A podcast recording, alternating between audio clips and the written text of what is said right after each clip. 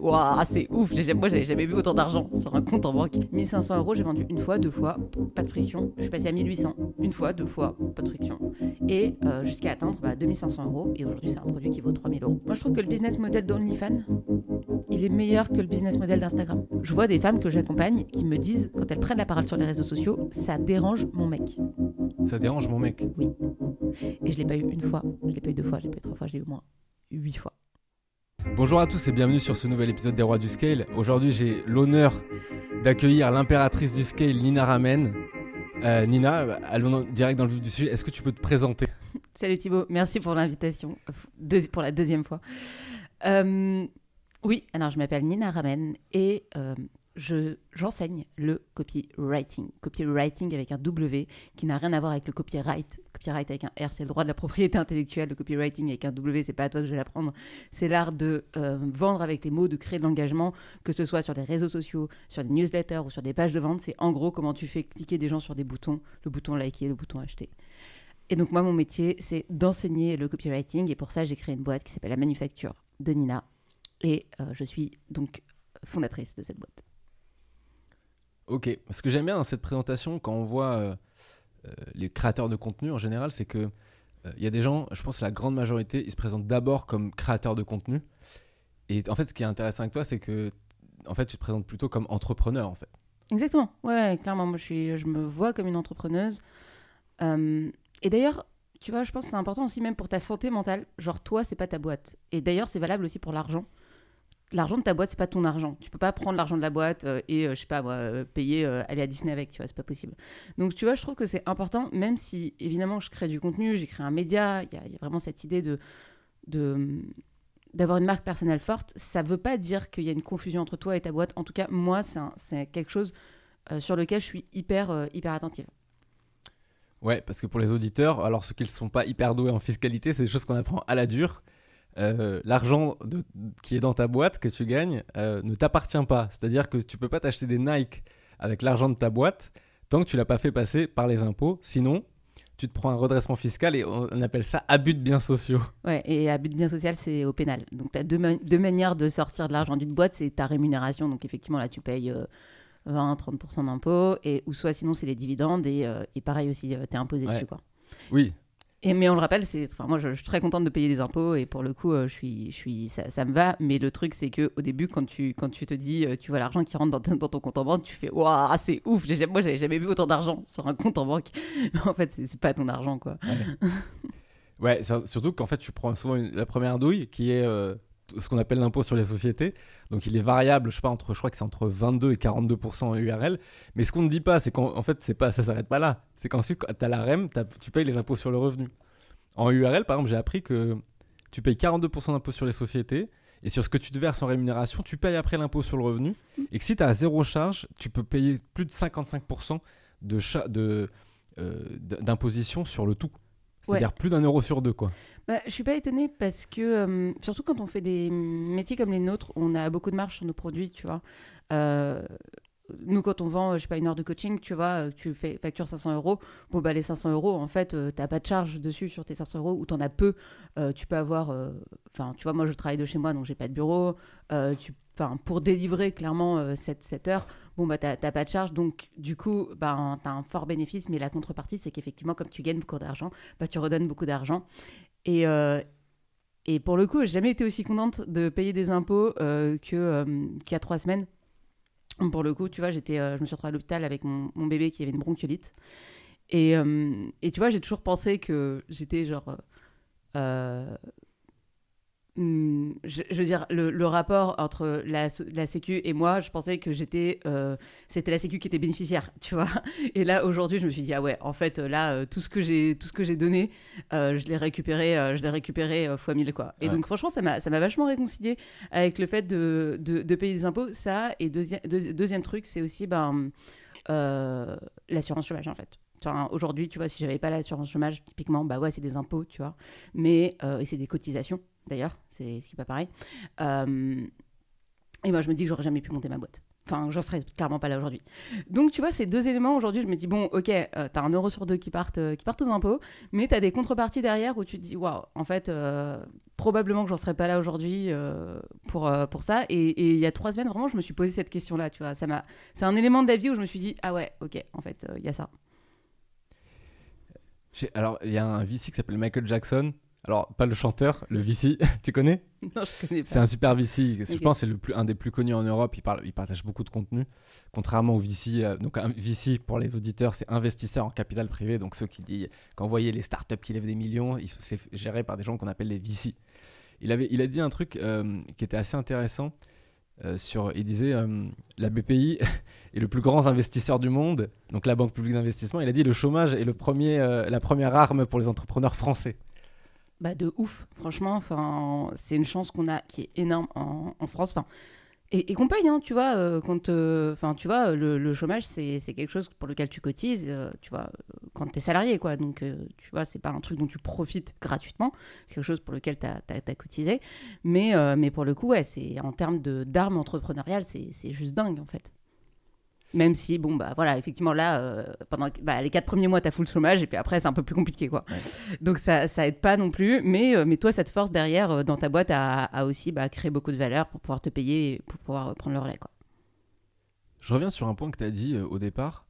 Tu as dit, par exemple, tu fais une heure de coaching 500 euros c'est pas tout le monde qui fait prend 500 euros de l'heure de coaching. C'est ce que tu prends? Alors, j'ai donné 500 euros de l'heure parce que je sais que ça a été euh, ta tagline euh, limite. Euh, on t'a associé à 500 euros de l'heure, Thibaut, pendant, pendant pas mal de temps. Et je sais que c'est ce que tu factures ou que tu facturais, je sais pas. Ah, je facture plus maintenant. Peut-être que c'est. ça y est, le mec, il a, il avait level up. ouais, ouais, ouais. Moi, c'est moi, c'est ce que je facture. Euh, sur différents produits. Aujourd'hui, je fais pratiquement plus de coaching individuel, donc ça, c'est vraiment une tarification qui a plus trop lieu d'être. Mais en tout cas, ouais, c'est ce que je facture euh, en moyenne. Ouais. Pourquoi tu dis la tagline de moi à 500 euros de l'heure euh Mais je sais plus, j'avais vu, un, j'avais vu un contenu passer avec écrit Thibault Louis, le mec qui facture 500 euros de l'heure, genre écrit en énorme. ça m'avait fait rire du coup. Mais c'est intéressant parce qu'en fait, les, pour les freelances, enfin les gens qui se facturent autant, je sais pas pourquoi, à un moment, il y avait cette grande mode du taux journalier moyen. C'est-à-dire, euh, mm. mais en fait, ce qui, ce qui veut, c'est très développé chez les devs. Mm. Parce qu'en fait, on va prendre les devs, on va leur dire, OK, combien ça te coûte si tu fais un jour chez nous sur place?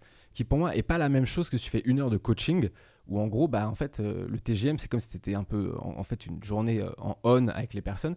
Et l'heure de coaching, c'est plutôt, OK, tu, tu, vas, tu vas tout donner pendant une heure. Et, et j'estime en général que l'heure, enfin, que la valeur délivrée à l'heure, elle est plus importante que quand tu fais la, valeur délivrée au jour. Parce que tu peux peux pas être aussi productif pendant 8 heures que tu l'es pendant une heure. De toute façon, tu n'es jamais, jamais payé à la quantité de travail que tu fournis. Euh, je veux dire, sinon, euh, les, les, gens qui cumulent trois jobs, il serait, il serait milliardaire et puis les rentiers, il serait SDF. Donc en fait, tu n'es jamais, euh, jamais payé à la quantité de travail que tu fournis. Donc ça, c'est, ça, c'est une première chose et c'est une, inju enfin, voilà, une injustice, mais c'est le paradigme dans lequel on, est aujourd'hui. Euh, donc ça, c'est la première chose. La deuxième chose, c'est que euh, effectivement, tu es payé à, aussi à, la, à, à quel point tu arrives en fait à marketer et à te faire connaître. Il y a le savoir-faire, mais il y a le faire savoir. Donc là, dans ce que tu dis, tu vois, quand tu prends l'exemple du dev, ben ok, le dev, à quel point lui, il a réussi à se marketer. Tu vois, un dev, euh, par exemple, Shubham Sharma, qui est un créateur de contenu, il est dev. Bon, bah en fait, tu vois, ils vont pas, ils vont pas au TGM, euh, je sais pas, 500 euh, euros la journée, tu vois. Non. Donc euh, c'est pas une question de pas une question de métier, c'est vraiment une question de euh, comment est-ce que tu as construit ton marketing, comment est-ce que tu as construit tes produits et comment tu as construit la valeur perçue. Et il y a une, vraie différence entre la valeur réelle de ce que tu de ce que tu délivres et la valeur perçue. Et toi ton enjeu quand tu fais euh, du marketing, quand tu développes ta marque personnelle, c'est d'augmenter cette valeur perçue jusqu'au moment où en fait tu arrives à un prix qui te convient et qui convient à ton marché. Tu vois. Donc je pense que c'est ça qu'il faut avoir en tête. Euh, moi, je suis pour que tout le monde soit euh, bah, payé au maximum de ce qu'il peut, mais je pense que bah, clairement, il faut avoir conscience de cet enjeu de faire savoir. Alors, complètement aligné, ce, ce tarif horaire de 500 euros de l'heure, c'est quand même, il est quand même très rare. 500 mmh. euros de l'heure, si on considère qu'une journée de travail c'est 8 heures, ça fait 4000 euros la journée.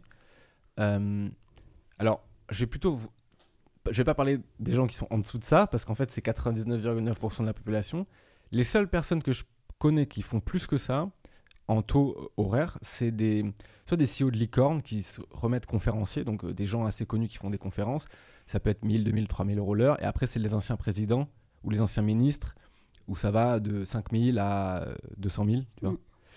Euh, donc, tu es quand même dans le très très haut du panier, à tel point d'ailleurs que quand les gens euh, ce taux horaire, beaucoup de gens restent suspicieux, voire peuvent accuser les gens de mensonges, tu vois. Mm. Et je pense que c'est parce que eux-mêmes, ils, se, ils pensent que c'est quelque chose qui est inatteignable pour eux. Et, euh, et j'ai envie de te dire, je, je- je suppose que tu n'as pas commencé à ce prix-là. Quels ont été les Mm. ingrédients successifs Mm. où en fait il y a quelqu'un qui arrive et qui dit, quand on te demande, et la personne dit, c'est 500 euros de l'heure ou c'est 2000 euros les 4 heures. Mm. Comment tu arrives à ce niveau-là et surtout à le vendre en fait Alors, premier élément euh, dans ce que tu dis, c'est que, euh, effectivement, euh, pour reprendre un élément de réponse que tu as dit tout à l'heure, c'est euh, 500 euros de l'heure, c'est rare que tu factures 7 heures dans la journée. Je ne sais pas si c'est ton cas, mais en tout cas, moi, au bout d'une heure de coaching, je suis morte en fait. Et vraiment, je ne peux pas faire plus d'une heure. Et c'est aussi ça qu'on paye en fait, euh, dans- en l'occurrence. C'est qu'en termes d'énergie, moi, ça, me coûte, euh, ça, me coûte beaucoup. Et clairement, je peux pas, je peux pas faire, euh, peux pas faire beaucoup plus. Donc ça, c'est le premier élément. Deuxième chose, pour répondre à ta question, comment est-ce que je suis arrivée jusque là La première fois que j'ai vendu mon produit, moi, donc c'était cinq séances de coaching et je les ai vendues à 990 euros. 5 heures de coaching 5 heures de coaching. Ouais, donc 200 euros de l'heure. Voilà, donc je me souviens très bien, c'était à une, à, une, à une freelance qui était recruteuse et qui voulait euh, développer en fait son, son marketing et sa vente, tu vois, augmenter son chiffre d'affaires en gros. Euh, et elle était très forte dans son, dans son métier, dans son cœur de métier qui était le recrutement, mais, euh, mais elle voulait progresser sur la partie ben, market, vente, comment tu augmentes tes prix, comment tu packages une offre, etc. Donc c'était 5 heures. Je l'ai vendu la première fois avec Amélie, elle s'appelle. Deuxième fois que je l'ai vendu, je me suis dit, ok, ben, j'ai appris, j'ai augmenté en compétence, je suis devenue meilleure, je mérite une augmentation. Je me suis auto-attribué une augmentation, en fait. Tu t'es c'est- auto-promu. mais ouais, c'est ça, parce qu'en fait, c'est ça qu'il faut se dire, c'est que euh, si t'as un, si t'as un patron, bah, probablement qu'en fait, si tu deviens meilleur, t'attends d'être mieux payé, tu vois, c'est normal. Et il y a aussi un moment où aussi il faut se comporter avec soi-même comme on, comme on aimerait euh, être, être, qu'on se comporte avec nous, tu vois. Et, hum, et donc, je me suis dit, bon, bah, vas-y, je mérite une augmentation. et donc, j'ai vendu pour la deuxième fois à 1200. J'ai vendu une fois 1200, deux fois 1200, je trouvais ça cool. J'ai vendu à 1500. Et en fait, j'ai pas rencontré beaucoup de friction à chaque fois que Mm. je vendais. C'était ça, en fait, mon indicateur de mesure. C'était est-ce que, à quel point les gens sont OK de payer facilement. 1500 euros, j'ai vendu une fois, deux fois, pas de friction. Je suis passée à 1800, une fois, deux fois, pas de friction. Et euh, jusqu'à atteindre bah, 2500 euros. Et aujourd'hui, c'est un produit qui vaut 3000 euros. TTC. Ouais. Parce que justement, paye la TVA. Donc, alors, pa- pardon, t'avais fini? Non, non, ouais, j'ai fini. Alors là, j'ai un ingrédient. Alors, J'aime bien ce, ce- ce que tu as dit, c'est euh, se comporter avec soi-même comme on aimerait que les autres se comportent avec nous. Je pense que ça, c'est hyper important parce que euh, Naval, il dit en anglais, Naval Ravikant, il dit If you despise wealth, it will elude you. Et en fait, il y a plein de, de ramifications, mais c'est en gros, si tu as un problème avec l'argent, tu auras toujours un problème pour facturer euh, cher. Si tu as un problème éthique où tu penses qu'en fait gagner beaucoup d'argent c'est mal, euh, l'argent va te fuir parce que tu vas avoir des difficultés à vendre cher. Donc je dirais, donc ça c'est le premier point. Mais j'imagine que euh, c'est pas le seul ingrédient. Euh, tu vois, par exemple, tu as bâti euh, une grosse audience sur les réseaux sociaux. Sur LinkedIn, tu as 65 000 abonnés, qui est un gros canal. Tu as une newsletter, tu as bâti une, une communauté importante avec Interface qui est très engagée. Ouais. J'imagine que ça, c'est un, des autres euh, euh, ingrédients. Bien sûr. Alors là, je te parlais vraiment du pricing, genre comment est-ce qu'on on, on enlève cette barrière à l'augmentation du prix, tu vois. Genre, les gens, c'est sûr que si aujourd'hui tu factures 100 et que tu essaies de facturer 500, genre même émotionnellement, psychologiquement, quand Mm. tu vas te retrouver dans ton client, tu, tu vas, tu vas bafouiller et ça va être, ça va être compliqué et tu vas pas réussir ta vente.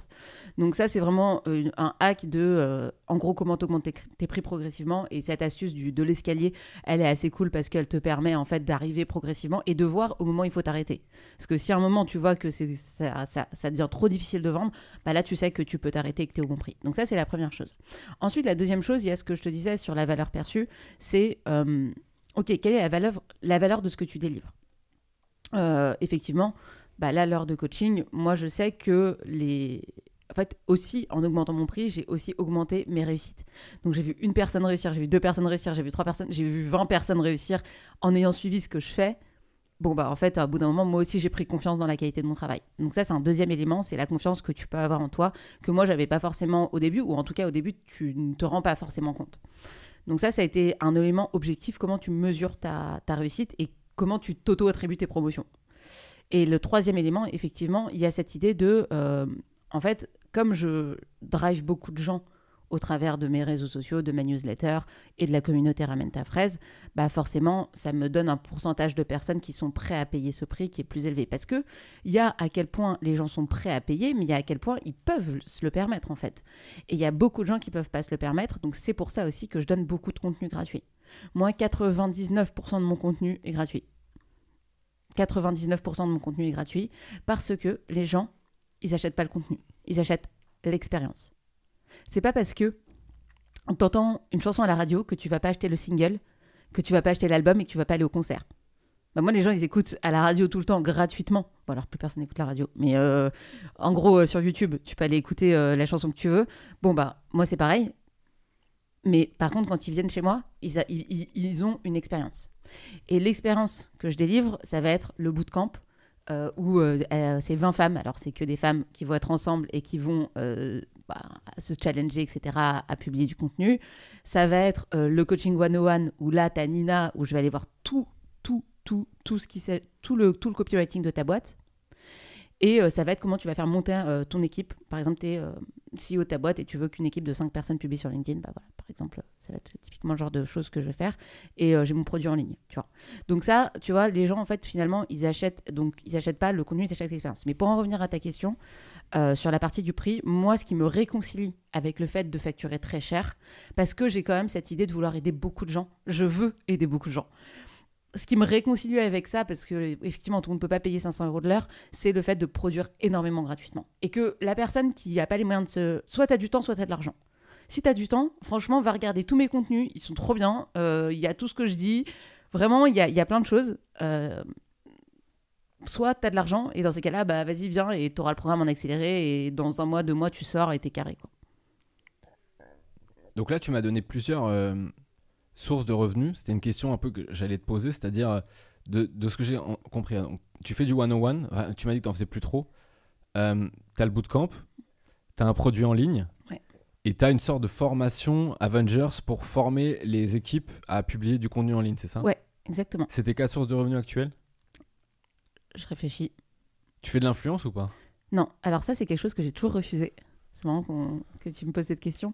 C'est quelque chose que j'ai toujours refusé. Mais pour, euh, pour euh, te répondre, ouais, le coaching 101 va disparaître. Donc là, il y aura le bootcamp, donc formation en équipe.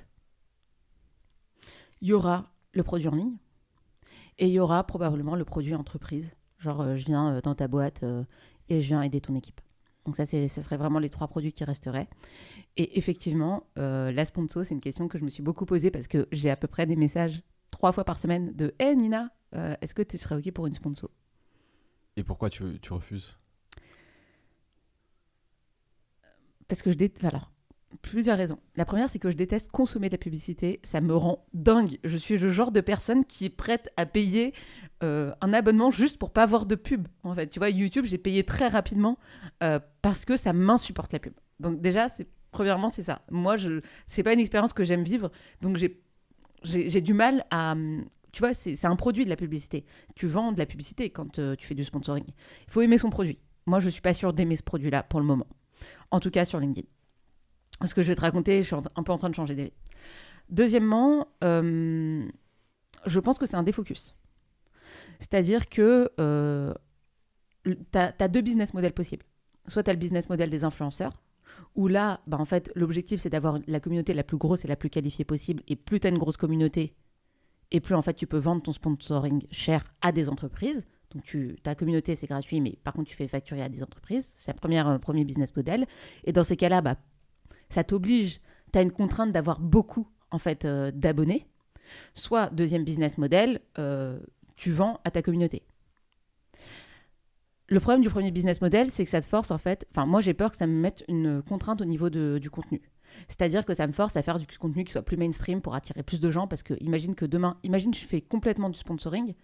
Bah demain, euh, si je veux faire le même chiffre d'affaires qu'aujourd'hui, bah probablement que je vais devoir augmenter le nombre de personnes de ma communauté, que je vais devoir augmenter mon nombre de vues. Et, et ça, c'est c'est pas des métriques que, que moi je sur lesquelles moi je me sens à l'aise en fait je préfère plaire à un petit nombre de personnes et beaucoup leur plaire, quitte à dire des choses qui sont clivantes, tu vois, ou des choses que les gens rejettent, tu vois. Je préfère être aimé par peu de personnes. Et le business model du sponsoring, bah, en fait, je trouve qu'il te force quelque part à avoir beaucoup de gens, en fait, d'une manière ou d'une autre, à, travailler là-dessus. Alors que euh, moi, je préfère travailler sur euh, vendre un produit à ma communauté où, euh, où je sais que bah, c'est les gens que je connais, c'est un produit qui est designé pour eux, etc. Je préfère vendre des produits que de la pub, en fait. Enfin, c'est, Et je pense qu'il n'y a pas de bon business model. Moi, c'est celui que j'ai choisi, pour le coup. Mais, euh, mais je trouve que faire les deux et faire un peu des deux, ben, ça risque d'être un défocus. En fait, ça revient à une euh, réflexion que, que, que j'ai, je me suis faite sur euh, la différence entre un créateur first et un entrepreneur first. Mm. C'est-à-dire que il y a des personnes qui vont créer une audience et qui vont, vont ensuite chercher tous les moyens de la monétiser, tu vois, via le nombre, enfin, tu vois, le fonds YouTube Creator, mm. le fonds TikTok Creator, et euh, tu vois, des, où tu vois parfois des Instagrammeurs qui, ils font des stories, ils, vendent des trucs, ils savent même pas ce que c'est, et les entrepreneurs first qui utilisent leur audience comme un levier vers leur business. Et aujourd'hui, je pense qu'il y a quand même beaucoup plus de créateurs first sur TikTok, sur YouTube, etc. Et euh, qui sont souvent des mauvais entrepreneurs de base et qui, en fait, ont beaucoup de difficultés à créer un business et à faire levier. Et, euh, donc, je te rejoins, tout, euh, je te rejoins parce qu'un un jour, euh, on en revient un peu à la question de l'identité, c'est un peu bizarre, mais un jour, j'étais dans un podcast et quelqu'un m'a dit Oui, Thibaut, tu es créateur de contenu. Et puis, et en fait, j'avais dit dans le podcast, j'ai dit Non, mais je, en fait, je suis pas vraiment créateur de contenu, je suis créateur de contenu, mais je suis entrepreneur d'abord. Mmh. Et en fait, je pense que c'est important parce que pour nous, ça peut nous paraître évident parce qu'on pense monétisation, on pense business, etc. Mais il y a beaucoup de gens, euh, par exemple aux États-Unis, j'ai vu une étude aujourd'hui, 86% des moins de 20 ans, ils veulent être influenceurs, tu vois. Ah, c'est bon. Ouais. Et en fait, je me suis dit, mais tu vas être, être influenceur, mais pourquoi tu veux pas être entrepreneur d'abord, tu vois, avant d'être influenceur? C'est bizarre, c'est pas une. En plus, c'est précaire, influenceur. Ouais, et j'ajouterai un autre élément aussi, je suis assez d'accord avec toi. Euh, en termes de business model, moi je trouve que le business model d'OnlyFans, il est meilleur que le business model d'Instagram. Pourquoi? Parce qu'OnlyFans, en fait, tu vois, t'aimes quelqu'un, tu lui donnes de l'argent. Genre, c'est en fait, l'argent est une mesure de ton, alors pas ton amour, mais de d'à quel point les gens t'aiment ou, et ou aiment tes produits. Parce qu'ils t'aiment jamais toi. Enfin, pareil, tu vois, c'est pareil que faire la différence entre ta boîte et toi. Bah là, c'est pareil, c'est ton image et toi. Mais en tout cas, les gens, quand ils payent un abonnement OnlyFans, c'est parce que ils sont ok de payer un, euh, le, le, créateur directement. Et moi, je trouve que ce business model, il est plus sain parce que, bah, en fait, tu as une histoire de proportionnalité. Si, tu, si ce que tu produis, si le produit que tu produis, il est, génial, bah, tu as beaucoup d'argent. S'il n'est pas bien, bah, tu pas beaucoup d'argent. Alors que le business model du sponsoring, ben, les intérêts sont pas alignés en fait. Parce que c'est une autre boîte, c'est une tierce personne qui vient, toi, te donner de l'argent pour que tu diffuses un message auprès de ta communauté. Tu vois et, et, le rapport, l'argent, ça sert à, à aligner les intérêts. Et là, tu vois, tu vois que, ben, en fait, euh, tu, le mec peut te sponsoriser très cher une newsletter que les gens vont pas aimer. Alors que quand tu as cette métrique-là d'argent euh, que tu vends directement à ta communauté, bah, tu vois bien que, en fait, c'est proportionnel. Ou à tes clients, tu vois, c'est proportionnel. Tu fais un super produit, ça marche bien. Tu fais pas un bon produit, ça marche pas, en fait. Et ça te permet aussi, dans cette même logique d'entrepreneur, bah, d'avoir un retour de marché. Tu peux expliquer aux, auditeurs euh, ce que c'est OnlyFans? Ah oui. Alors, OnlyFans, c'est un business model de. Alors, euh, c'est un, une plateforme, c'est une app, c'est ça, sur laquelle, euh, en gros, tu as des créateurs. Enfin, plus ou moins, sur plus ou moins de sujets, mais tu as pas mal de, de, de créateurs, euh, tu vois, qui font des contenus sexuels, enfin, globalement, quoi, tu vois. et en gros, l'idée, c'est que tu payes, tu veux du contenu, tu veux leur contenu, ben, tu dois payer, en fait. Mais tu vois, ce business model-là, il existe aussi sur Substack. Euh, tu as la newsletter gratuite sur Substack, mais tu veux la payante, bah tu dois payer. C'est ça en fait. Et, c'est cette idée de, en fait, on vend pas euh, de l'argent, enfin, on vend pas de la pub, on vend un accès au contenu. Et ça, je trouve que c'est encore plus valorisant pour le contenu concret, tu vois. C'est-à-dire qu'il y a des gens qui sont prêts à payer pour avoir une newsletter supplémentaire pour lire un de tes articles, tu vois, euh, par mois. Et moi, je préfère ça plutôt que d'avoir quelqu'un qui va sponsoriser ma newsletter parce que je trouve que c'est pas c'est pas un indicateur de quel point ta newsletter elle, est- elle donne envie à- aux gens de te lire.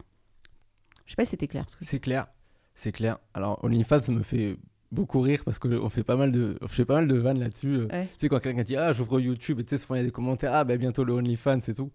Euh, parce que oui en fait OnlyFans, enfin pour le dire un peu plus simplement là, je pense que 70% des, des contenus c'est des, en fait c'est des gens que tu vois habillés et OnlyFans tu les vois tout nus.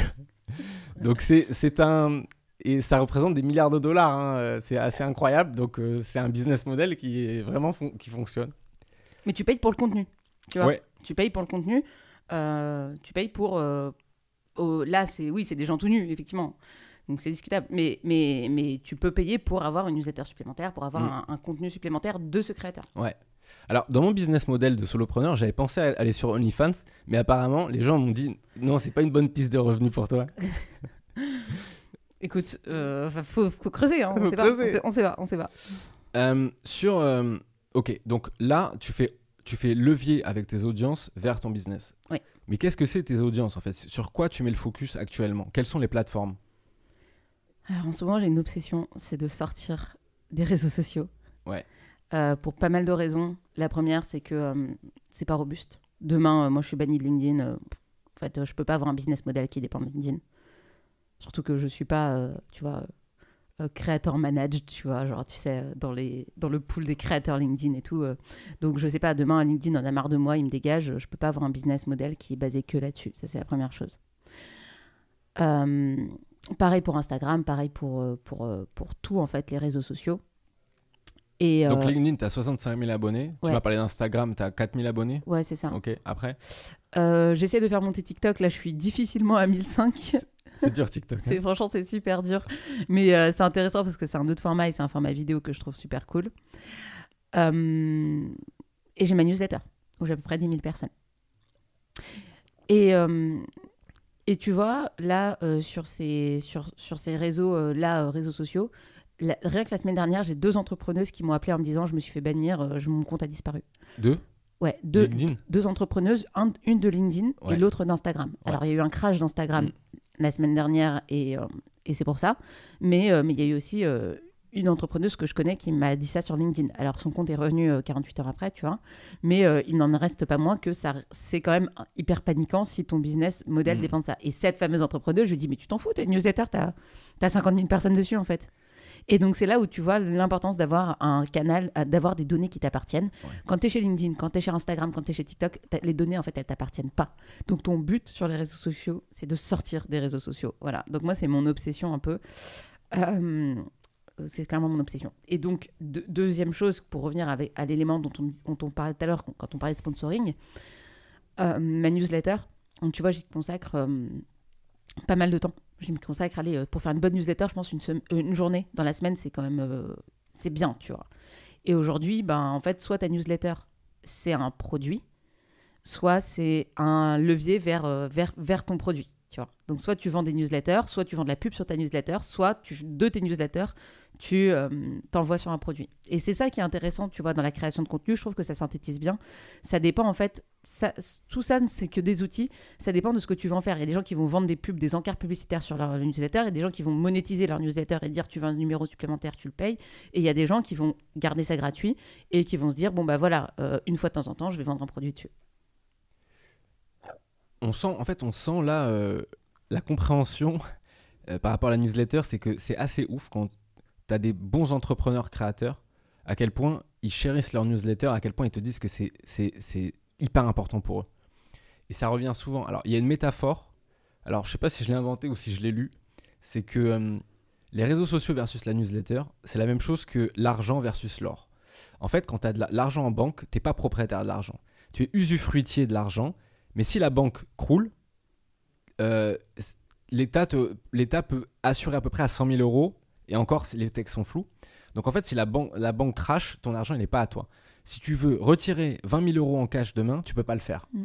Donc en fait, tu que usufruitier de l'argent, Et même parfois, tu, je crois que tu peux pas faire des virements de plus de 4000 euros euh, sans que ça soit pas indiqué à la Banque de France. Alors que l'or et bizarrement le Bitcoin, euh, tu es propriétaire de, de- tu es propriétaire en fait de si tu as l'or dans le coffre, t'en es le propriétaire ultime. Et en fait, je, me, suis fait, la réflexion avec les réseaux sociaux et la base mail, c'est que les réseaux sociaux, tu n'es que usufruitier de ton audience. Genre, euh, si te bannissent, tu peux rien faire. Les boîtes, elles sont aux États-Unis. Il n'y a pas de liberté d'expression, t'es foutu. Mais ta base mail, t'en es propriétaire. Bien sûr. Donc c'est mon obsession. Moi, c'est vraiment la newsletter. Euh, en plus, c'est quelque, c'est quelque chose que les gens aiment dans ce que je produis, dans tout le contenu que je produis. La newsletter, moi, ça a toujours été quelque chose qui, même dans les boîtes dans lesquelles j'ai bossé, j'ai envoyé des newsletters à 30 000 personnes. Tu vois, quand j'étais à l'école du recrutement, je parlais de recrutement. J'avais lancé une newsletter quotidienne. J'envoyais un email tous les matins à 9h. Et la puissance du truc, et, et au-delà, tu vois, de, de l'intérêt business, d'avoir un asset qui t'appartient, parce que c'est un asset en fait, tu vois, euh, d'avoir un- un atout qui t'appartient. Au-delà de ça, c'est la puissance de ce média qui est que tu arrives dans le téléphone, dans, euh, tu vois, euh, c'est comme en- recevoir un SMS en fait. Tu arrives directement chez la personne. Et au-delà des considérations euh, business, tu vois, c'est le lien que tu vas créer avec ton audience.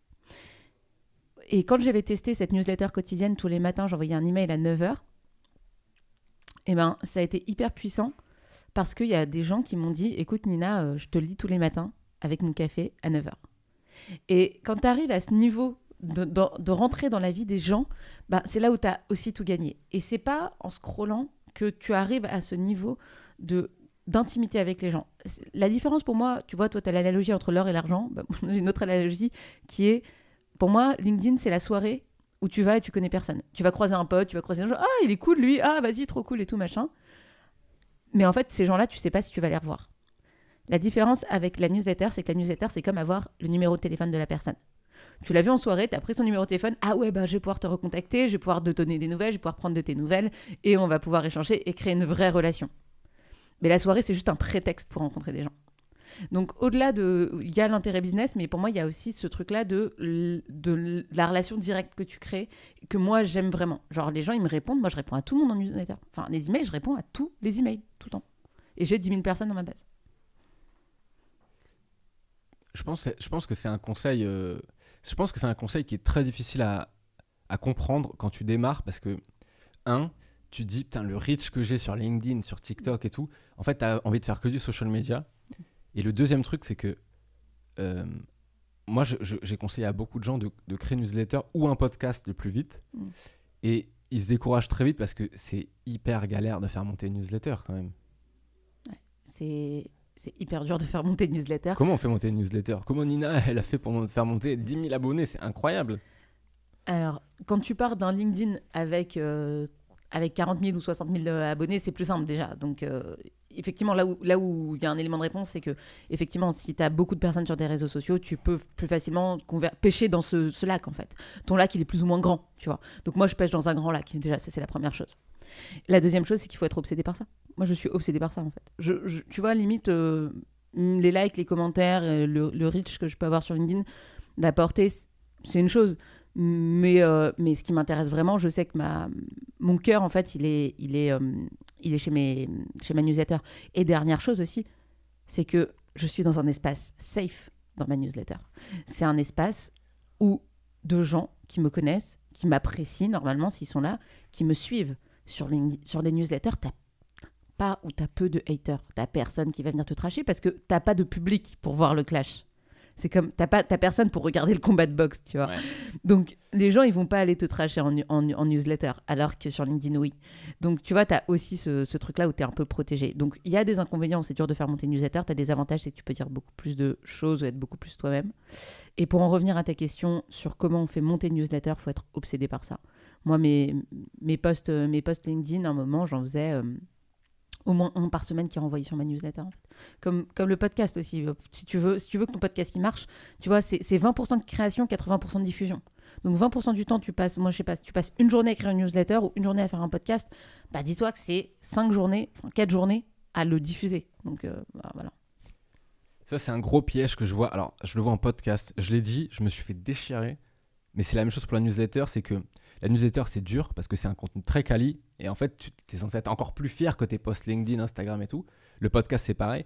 Les gens, ils foutent tellement d'énergie, tellement d'amour dans la production qu'à un moment, ils se disent le truc est ouf, euh, ça va s'écouter tout seul. Et en fait, non, tu as dit 20% de création, 80% de diffusion. Et en fait, les gens, souvent, ils deviennent lazy sur la distribution. Mais parce que t'en peux plus, en fait. T'en peux plus. Genre, ta newsletter, tu l'as bossé à fond. Moi, j'ai enregistré 70 épisodes de podcast. Ouais. Podcast qui s'appelle Transformer les mots en euros. Bah, j'ai enregistré 70 épisodes. À la fin, j'en pouvais plus du truc, en fait. Je suis, allée enregistrer. J'étais enceinte de 8 mois et demi. Genre, j'étais au studio, j'en pouvais plus. J'étais au bout de ma vie, mais je pouvais plus le voir en peinture, ce podcast. Donc, t'as aussi cette idée de. Genre, en fait, c'est dur de, de. Une fois que t'as accouché de ton truc, de te dire faut encore le distribuer. Et d'ailleurs, euh, pour ceux qui ont vu le documentaire d'Orelsan, mais il en parle bien dans le documentaire, en gros, il crée son album, il passe par des galères de ouf, enfin l'album est terminé, et là en fait tu te rends compte que c'est que le début de la deuxième vie qui va être partir en tournée et diffuser en fait, c'est ça, c'est la tournée, ça fait partie de la diffusion de l'album, et, tu te rends compte, tu vois, tu dis ah ouais et tout, toi t'es à fond, tu te dis waouh c'est bon les mecs ils ont réussi à midi pile et tout, et là tu te rends compte en fait ouais en fait c'est que le début de la suite. Donc euh, je pense qu'il y y a une grosse partie euh, conscientiser déjà, savo- savoir ça. Et euh, la deuxième chose aussi, c'est bah, parfois créer ton contenu, le laisser reposer.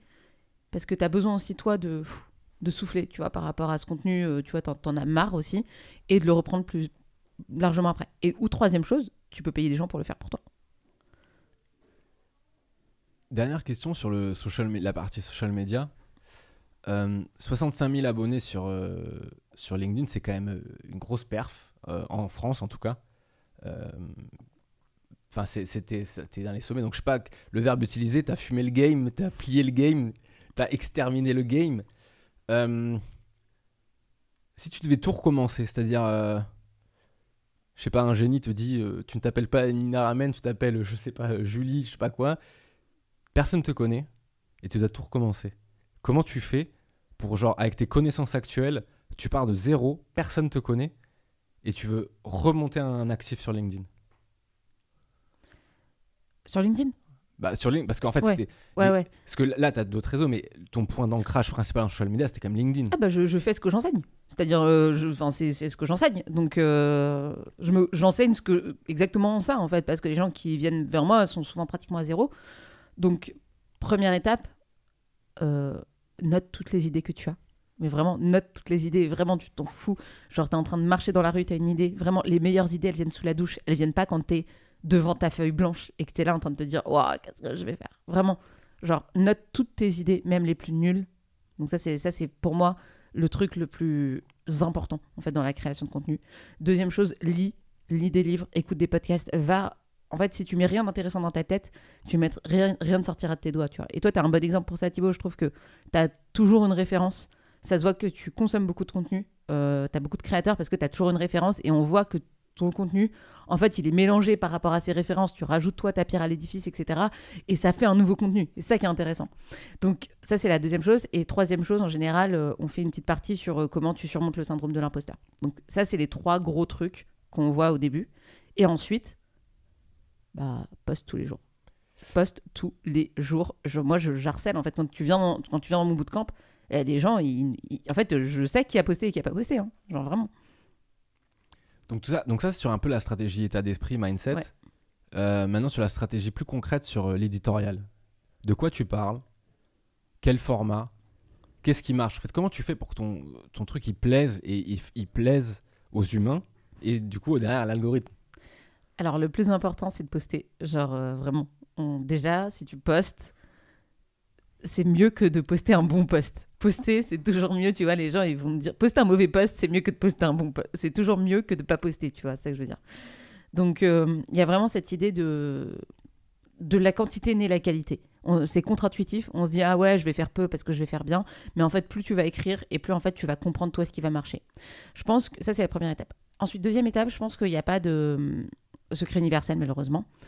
Euh, parce que les facteurs dans cette histoire, ils sont trop différents. Le premier facteur que j'ai observé, c'est que les gens que j'accompagne, ils ont tous des sensibilités différentes. Ils ont tous des, sujets sur lesquels ils veulent parler différemment.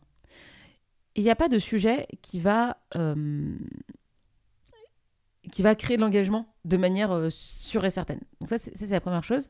Et la deuxième chose, c'est que c'est ton audience. Donc euh, ton audience, en gros, moi, si je commence à, créer à écrire un truc sur le Bitcoin, ah bah, mon audience, elle va pas kiffer, c'est normal. Les gens, c'est pas leur truc, tu vois, les gens de mon audience. Donc, donc ça, c'est deux facteurs que la seule chose de savoir, pour savoir où est-ce que tu mets le facteur, le curseur, c'est de, bah, de tester.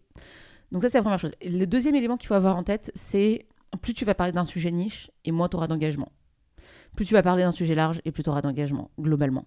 Tu parles de féminisme, tu parles d'écologie, tu parles de santé dans les hôpitaux, tu vois, j'en ai parlé aujourd'hui.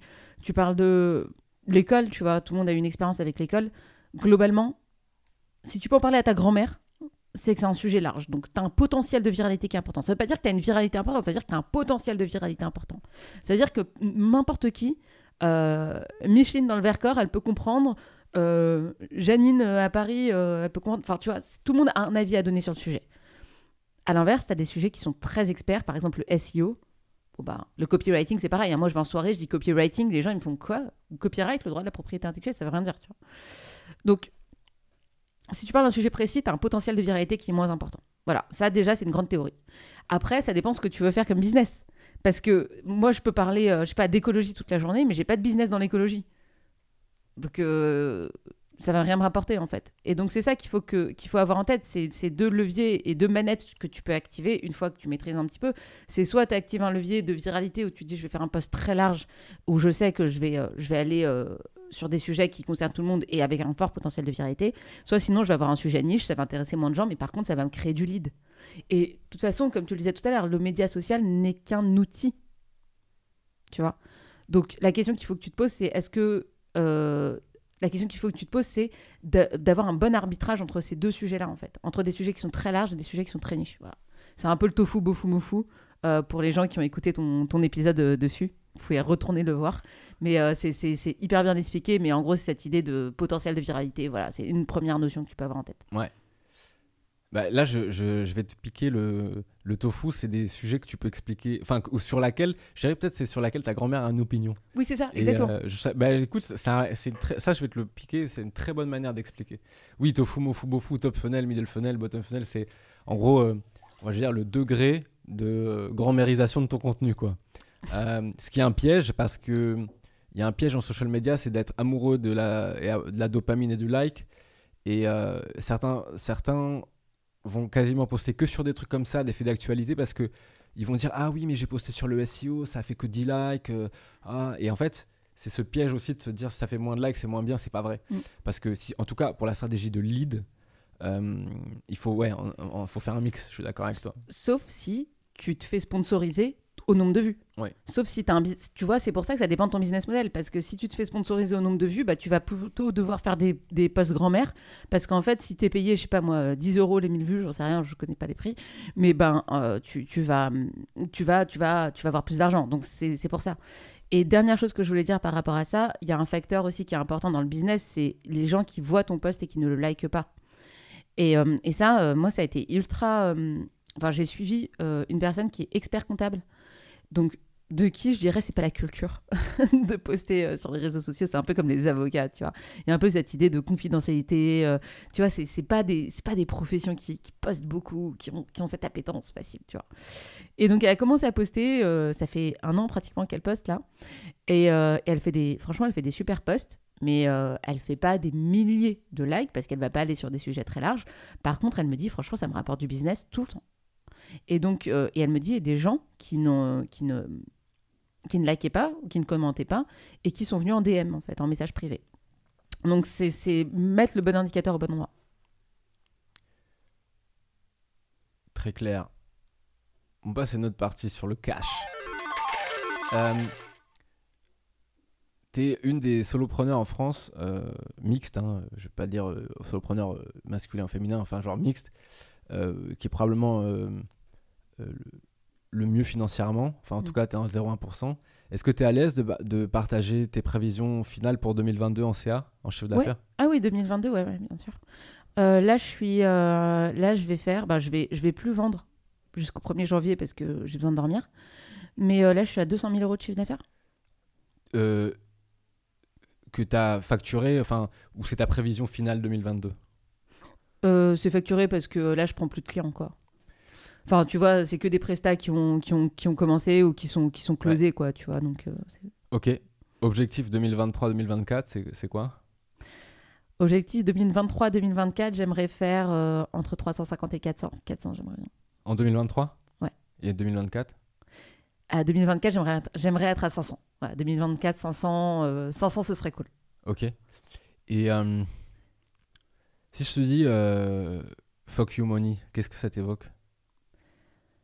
Alors, fuck you money, moi, ce qui m'évoque, c'est quand t'as assez d'argent pour faire ce que tu veux, non? Je sais, Enfin, je suis pas. Enfin, je, je sais pas, en fait. Euh, je, je dis ce que ça m'évoque, mais je, Ouais. je connais pas la définition. Alors, euh, fuck you money, euh, c'était théorisé par plein de personnes, mais c'est en gros, euh, il y a plusieurs trucs. C'est que la fuck you money, c'est quand tu as assez d'argent que tu t'en bats les couilles de te faire cancel. T'en as rien à foutre de. En fait, tu te poses plus la question que ce que tu vas dire ou ce que tu vas faire, ça va vexer des gens. parce que de toute façon, tu as assez d'argent pour vivre jusqu'à la fin de ta vie largement, tu vois. Et en fait, les, en fonction du niveau de vie des gens et en fonction de leur. euh, enfin, de leur. euh, de ce qu'ils comptent consommer, combien de temps il, leur reste à vivre, etc. Il varie. Et il y a un chiffre qui s'appelle le, le le bah, c'est le fuck money, c'est ça. Euh, mais tu vois, c'est en gros, là, de ce que tu m'as dit, vu que tu vas faire 350, enfin, vu que tu projettes 350 puis 500 en 2024, c'est que tu as envie d'être en croissance. Mhm. Jusqu'où tu as envie d'être en croissance au niveau financier Bah, c'est une très bonne question. C'est la question que je me suis posée en fait euh, il y a pas longtemps parce que je me suis demandé, ok, euh, est-ce que tu as envie de faire un million de chiffre d'affaires? T'as un peu ce chiffre de 1 million euh, en tête, tu vois, euh, genre euh, le million, le million, tu sais, vraiment. Euh, et en fait, je me suis rendu compte que euh, j'étais pas sûre de vouloir faire le million. Euh, pourquoi? Parce que ça implique derrière des décisions de business. Je m'explique. Euh, si moi j'ai plusieurs indicateurs qui sont importants dans ma vie. Le premier c'est ma charge mentale. Donc ma charge mentale, je veux qu'elle soit préservée par le fait que j'ai pas envie d'avoir de salariés, j'ai pas envie de créer une boîte de 10 personnes, tu vois par exemple. Donc a priori normalement je voudrais faire un million seul euh, pratiquement. Ça c'est la première chose. Deuxièmement, j'ai envie de passer du temps avec mon enfant. Donc ça, ça veut dire travailler 35, 40 heures par semaine, 45, mais pas faire des semaines à 80 heures. Euh, déjà, ça fait deux gros indicateurs à prendre en compte. Donc maintenant, une fois que tu as ça, comment est-ce que tu fais pour arriver à un chiffre d'affaires euh, d'un million d'euros? Soit tu vends ton temps, mais il y a peu de chances pour que tu arrives à augmenter tes prix suffisamment pour arriver à un million d'euros de chiffre d'affaires. Donc en vendant ton temps, je rappelle, on a parlé de coaching tout à l'heure, on a parlé de 500 euros de l'heure, c'est-à-dire il faudrait faire 1 million divisé par 500 euros pour voir combien ça fait d'heures par euh, an qu'il faut vendre. 2000 Il faut vendre 2000 heures par an. C'est pas ça? 100 Faut- Attends, 100 fois 1000 Ou je dis des bêtises Attends. Bon, en gros, il faudrait faire le calcul, mais je crois que ça fait beaucoup trop d'heures de coaching de toute façon Attends. par jour pour moi. 100 fois 1000, ça fait 100 000. Donc 500 fois 1000, ça fait 500 500 000. 000. Donc 500 fois 2000, ça fait 1 million. Voilà. Donc tu dois faire 2000, 2000 heures par, par, par, par an, an, ça fait beaucoup. euh, sans prendre de vacances. Donc 2000 heures par an sans prendre de vacances. Si tu le fais sur 200 jours, imaginons, Voilà, c'est ça. bah ça fait 10 heures par jour. Voilà. Donc, Voilà. euh, en fait, Ouais. voilà. Donc, tu vois bien que le business model, même en facturant à des prix, on, l'a- on en a parlé tout à l'heure, qui sont très, très élevés, en tenant compte, partant du principe que ton marché est suffisamment grand pour, pour avoir suffisamment de gens prêts à payer ce prix-là, parce que tout le monde n'est pas prêt à payer ce prix-là, même si tu avais ça, ah, tiens, tu pourrais pas faire un million d'euros. Donc, ça, c'est un, un- premier sujet. Euh, donc, la question, c'est de se dire comment tu scales. Comment tu passes à l'étape euh, Comment je vends plus une heure, euh, une heure, un euro Comment je vends une heure, euh, 100 euros Ok? Un des éléments, c'est de vendre une heure non pas à une personne, mais une heure à 20, 30, 40, 50, 100 personnes. Donc ça, c'est le business model que j'ai testé, qui est euh, le bootcamp. Le bootcamp, c'est euh, je passe deux mois avec euh, 20 femmes et euh, on, voit toute leur stratégie de création de contenu. C'est un produit que j'adore. c'est un produit que j'adore, beaucoup plus que le coaching one-on-one, tu vois, par exemple. C'est mon produit préféré, c'est le produit que les gens kiffent le plus. Donc ça, c'est la première chose. Et deuxièmement, si tu veux faire un million, en fait, il n'y a pas 3000 stratégies. En fait, même en faisant le bootcamp, pareil, tu peux pas faire un million. La vraie stratégie pour faire un million, il faut faire un produit scalable. C'est-à-dire, il faut faire un produit en ligne. C'est-à-dire, faut une formation en ligne que tu vends, euh, je sais pas, 2000 euros, et puis, euh, bah, en fait, tu vends ce produit en ligne parce que ça te coûte pas de temps homme. Ou peu de temps homme. Ok? Sauf que moi, j'ai un problème, c'est que c'est pas le produit que je préfère faire. Je l'ai, j'en ai, j'en ai, j'ai une formation en ligne, euh, je l'ai faite, je l'ai faite euh, avant l'été. Elle est nickel, les gens sont super contents, il y a énormément de valeur dedans, j'ai que des, feedbacks positifs, c'est génial, elle se vend très bien. Mais en fait, j'ai pas aimé faire ce produit-là. Et donc, la première année de mon lancement, j'ai exploré pas mal de produits, one-on-one, coaching de groupe et euh, coaching en ligne. Et c'est le produit que je- que j'ai pas trop aimé faire, en fait. Parce que bah, j'étais toute seule devant ma caméra, fallait que je scripte, et c'est pas, c'est pas mon kiff. Et donc, je me suis rendu compte, et même aujourd'hui, quand euh, je délivre, parce qu'elle tourne en permanence, bah, j'aime pas le fait de pas avoir mes étudiants, enfin mes élèves, enfin mes, apprenants. J'aime le contact avec les gens, j'aime pouvoir faire des lives, j'aime échanger. Donc en fait, ce produit-là, euh, à un moment, je me suis dit, j'ai dit, je vais faire un million. Je me suis dit, vas-y, il faut faire un produit scalable, donc vas-y, je fais un produit en ligne. Et c'est un peu road to one million, c'est quoi? C'est tu prends un produit en ligne et puis tu bourrines dessus, en fait, tu te défocuses pas. T'arrêtes les coachings one to one, t'arrêtes les, les bootcamps, t'arrêtes tout. Tu fais que ce produit-là et tu délivres, tu vois, pour le coup. Et là, tu peux vendre euh, 2000, euh, 2000 formations, c'est pas un problème. Mais sauf que j'aime pas ça. Et donc là, en fait, on a plusieurs facteurs. Le fait d'être seul, le fait, de, en termes de temps, de pas vouloir travailler trop, et le fait de faire un produit que j'aime. Du coup, ça ajoute une variable qui fait que probablement que je ne ferai pas un million d'euros dans ma vie. Et, euh, aujourd'hui, euh, je crois que je suis OK avec ça. Euh, je crois que je suis OK avec ça, euh, mais j'ai pris un trimestre pour y réfléchir. Là, jusqu'au 31 décembre, pour y réfléchir, je me suis dit, je me donne trois mois pour savoir ce que je veux faire. Donc là, je suis encore dans cette réflexion-là de me dire, est-ce que je veux vraiment faire un million? Qu'est-ce que ça représente? Quels sont les sacrifices à faire pour faire ce million-là? Et aujourd'hui, bah, je suis plus en train de me dire que j'ai pas forcément envie de basculer sur euh, un produit scalable. Je préfère avoir ma communauté, avoir des gens que je kiffe, à faire des bootcamps, à s'éclater, à faire organiser des soirées euh, pour les participants euh, de mes formations et continuer à avoir un mode de vie qui me plaît, avec une vie qui est pas scalable, que, faire un million d'euros. En fait, pour les auditeurs, euh, c'est euh, quand, tu montes une startup, euh, tu as, une possibilité de vendre quelque chose qui n'est pas toi. C'est-à-dire, tu peux vendre un produit que tu as créé. Et donc, il y, y en a qui peuvent vendre à plusieurs millions, etc. En solopreneur, en fait, si on regarde en France, moi, je connais, je pense que je connais qu'une seule personne qui a fait une fois plus d'un million d'euros de chiffre d'affaires par an et elle n'avait pas beaucoup de charges. Parce qu'il faut bien séparer évidemment le chiffre d'affaires, parce qu'en fait, si tu fais un million de chiffre d'affaires mais que ça te coûte 800 000 euros, Oui. euh, c'est pas la même chose que si tu fais un million de chiffre d'affaires et que ça te coûte 100 000 euros de charges. Moi, je connais une seule personne en France qui l'a fait. Les gens les plus successful sont peut-être à plus de 500 000 et c'est déjà énorme. Et si on veut regarder les gens qui font plus d'un million de chiffre d'affaires en solopreneur, faut regarder du côté de- des États-Unis. Et là, il y en a quelques-uns, et même eux, et, et bah, tu vois, c'était difficile. Et en fait, euh, quand tu regardes leur business model et tout, tu te rends compte que euh, c'est pas réplicable.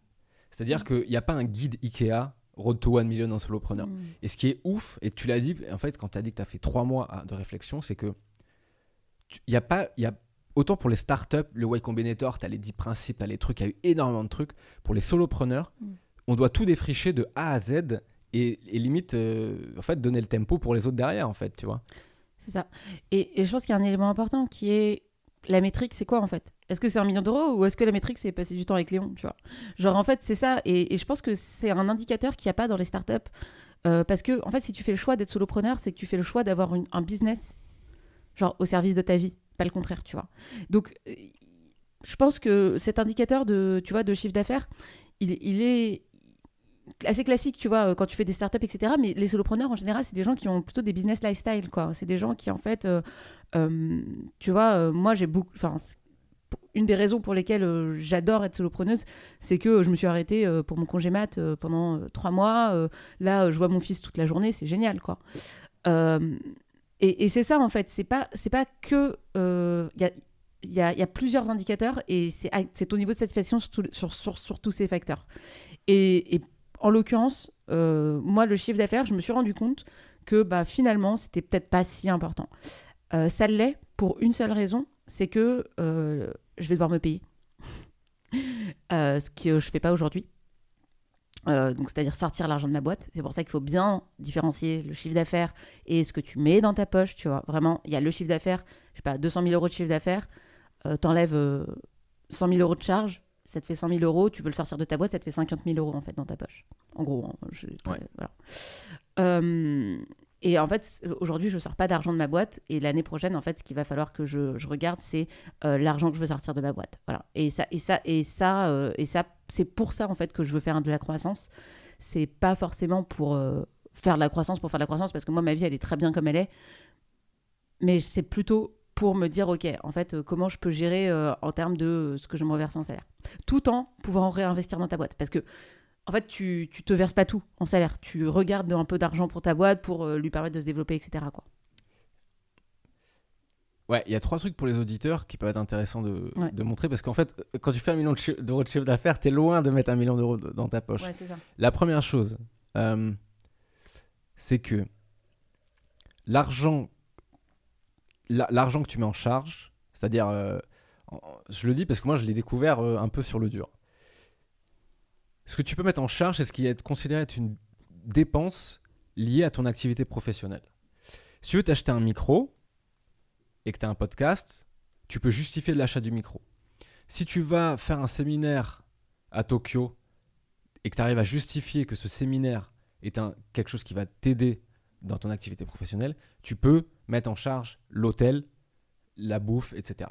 Sur ça, c'est de l'argent qui rentre, tu le dépenses et tu payes zéro en taxes.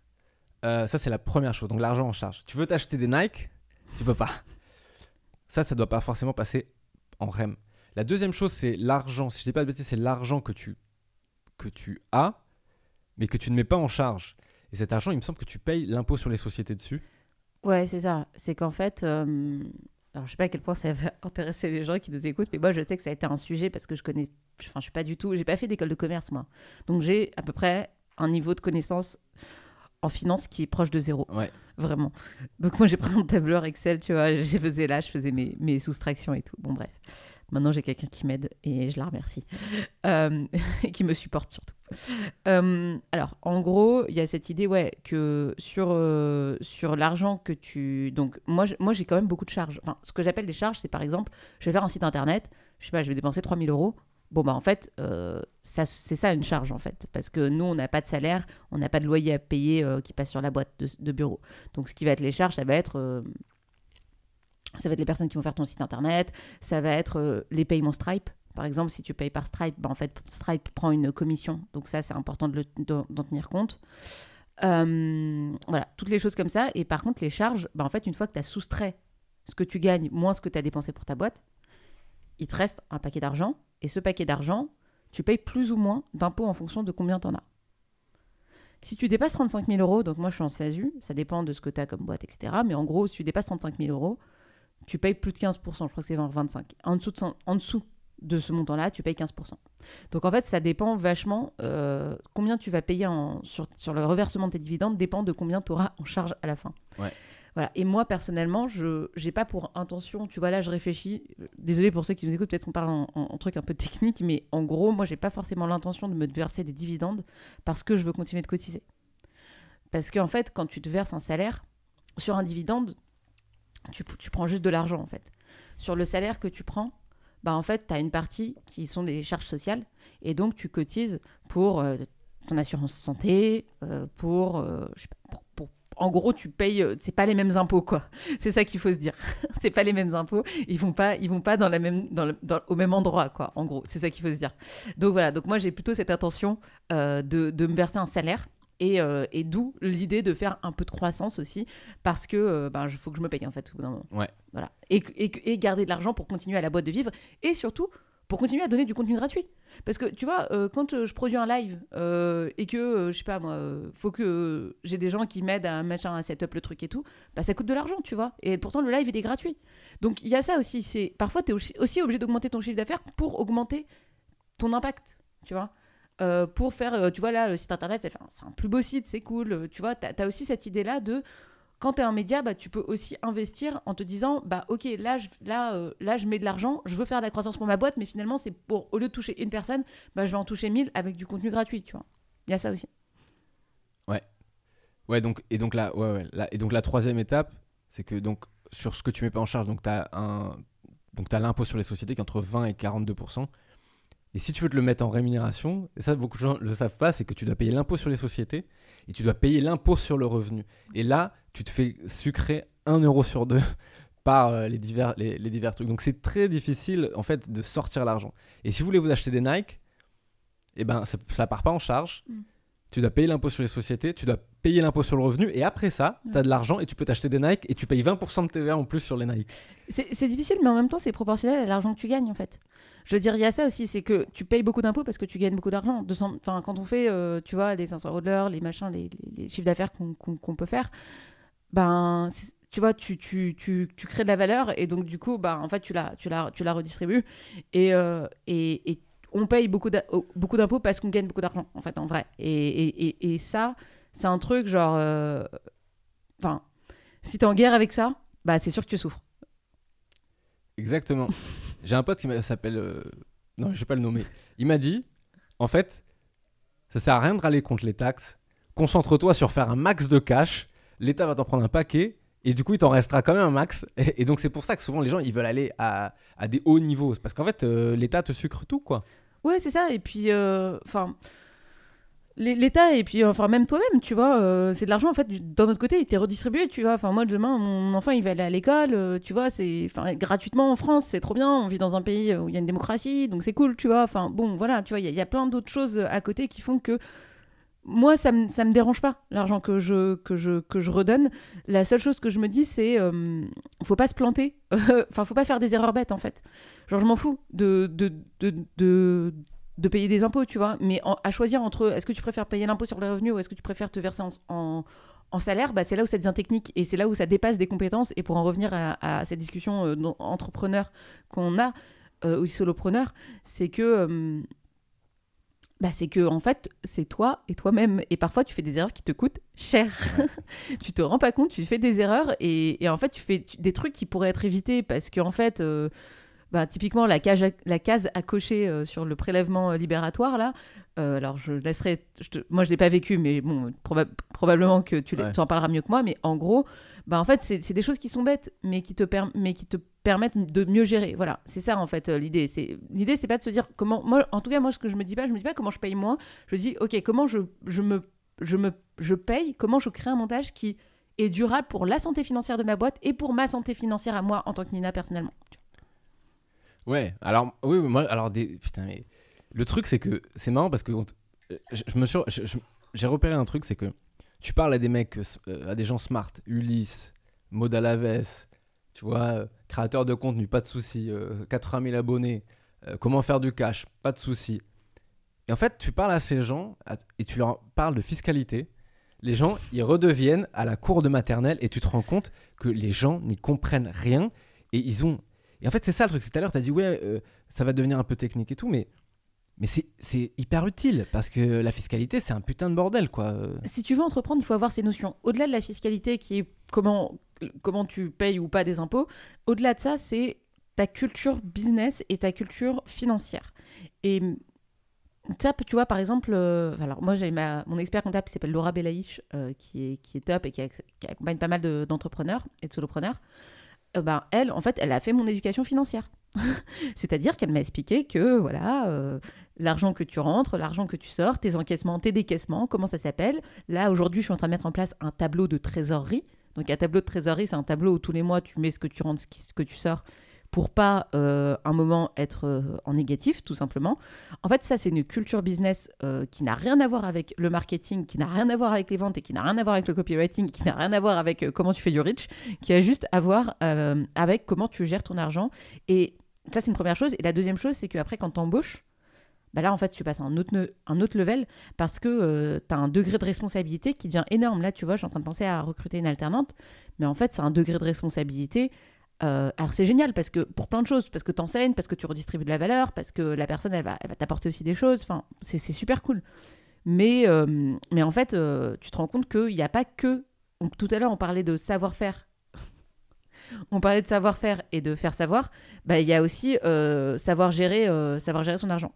Et je vais finir par une, anecdote. Moi, ma, mère, elle a, moment, elle, est, elle était entrepreneuse. Alors, elle a craché euh, deux boîtes. Euh, et un jour, euh, elle m'a dit euh, Ouais, en fait, euh, ben là, euh, j'ai fait une connerie, euh, bah, justement, sur euh, cette histoire de d'argent qui est à toi, qui est pas à toi. Et en fait, c'était la panique. Alors, au final, ça s'est résolu, il n'y avait pas de problème, tu vois.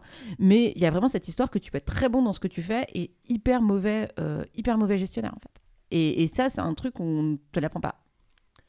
Ouais. Et ce qui est intéressant, c'est qu'on t'en parle pas non plus sur les réseaux, tu vois. Ouais, parce que, mais- parce que les sujets d'argent, en fait, ils sont, ils sont touchy, en fait. C'est, moi, je me suis rendu compte que dès que tu parles d'argent, bah, ça, peut être, euh, ça, peut être compliqué, mais, mais pour euh, une raison qui est totalement légitime, qui est que, euh, ben, on vit, on vit dans un écosystème, on est totalement biaisé, et que, en fait, ben, parfois, quand tu parles, même sans aller sur des, des montants astronomiques, en fait, on parle des, on est, on est loin de la réalité de, de plein de gens, en fait. Et, ça, je m'en rends compte. Et c'est pour ça que, en fait, tu vois, euh, au, début, euh, enfin, je parle de manière très ouverte comme on le fait là, et c'est cool, euh, d'argent, mais toujours avec le truc de, bah, en fait, ok, on vit. Enfin, parfois tu vois des montants, mais en fait, il faut toujours recontextualiser le truc. C'est toujours ça, en fait, qu'il faut voir. Et troisième chose, au-delà de ça, c'est qu'on on a tous les deux fait des bacs plus 5, donc on vit aussi dans un contexte où en fait on a genre le, le capital culturel et social de se dire vas-y on va monter une boîte et on va, euh, on va faire de l'argent, tu vois. Ce qui n'est pas accessible à, à beaucoup de gens. Alors là, je te, je te rejoins complètement. Euh, tu, parlais, tu parles souvent dans tes contenus, de- je rebondis sur ça, de ouais, euh, les gens qui disent ouais, j'ai réussi parce que je l'ai mérité, parce que j'ai travaillé, etc. Moi, je mets beaucoup d'eau dans mon vin sur ces sujets parce que j'ai eu énormément de chance. Mm. Alors, mon père a fait bac plus 5 euh, et euh, il, était un- enfin, il est ingénieur, enfin, il était ingénieur à la retraite, mais il m'a parlé avec tellement de facilité de l'argent, de l'investissement, que euh, et je le sens en fait dans ma posture, c'est que tu peux, tu vois, mon père quand je lui ai dit, si je lui dis ouais, dans la vie je veux devenir multimillionnaire, mon père il me dit, c'est cool, tu vois, genre Mm. go for it. J'ai parlé à deux potes, meufs, euh, elles ont commencé à parler de ces trucs-là, euh, elles sont fait clasher, tu vois. Mm.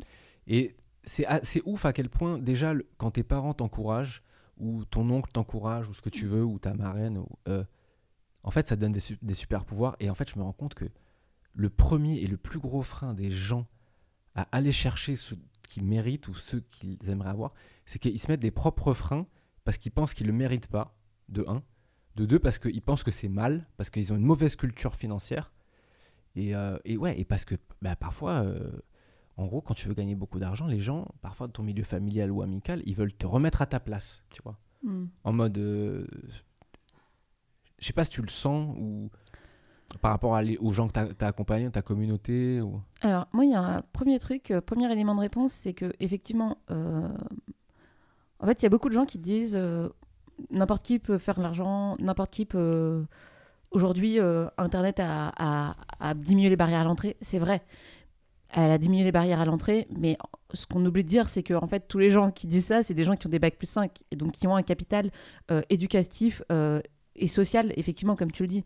Quand autour de toi, tu as des gens qui ont entrepris ou qui, ont, euh, qui te parlent facilement d'argent, moi je sais que j'ai aucune culture d'investissement, je sais pas investir. Moi je sais faire de l'argent, mais je sais pas faire que l'argent travaille. Je sais travailler pour de l'argent, mais je sais pas que l'argent travaille pour moi.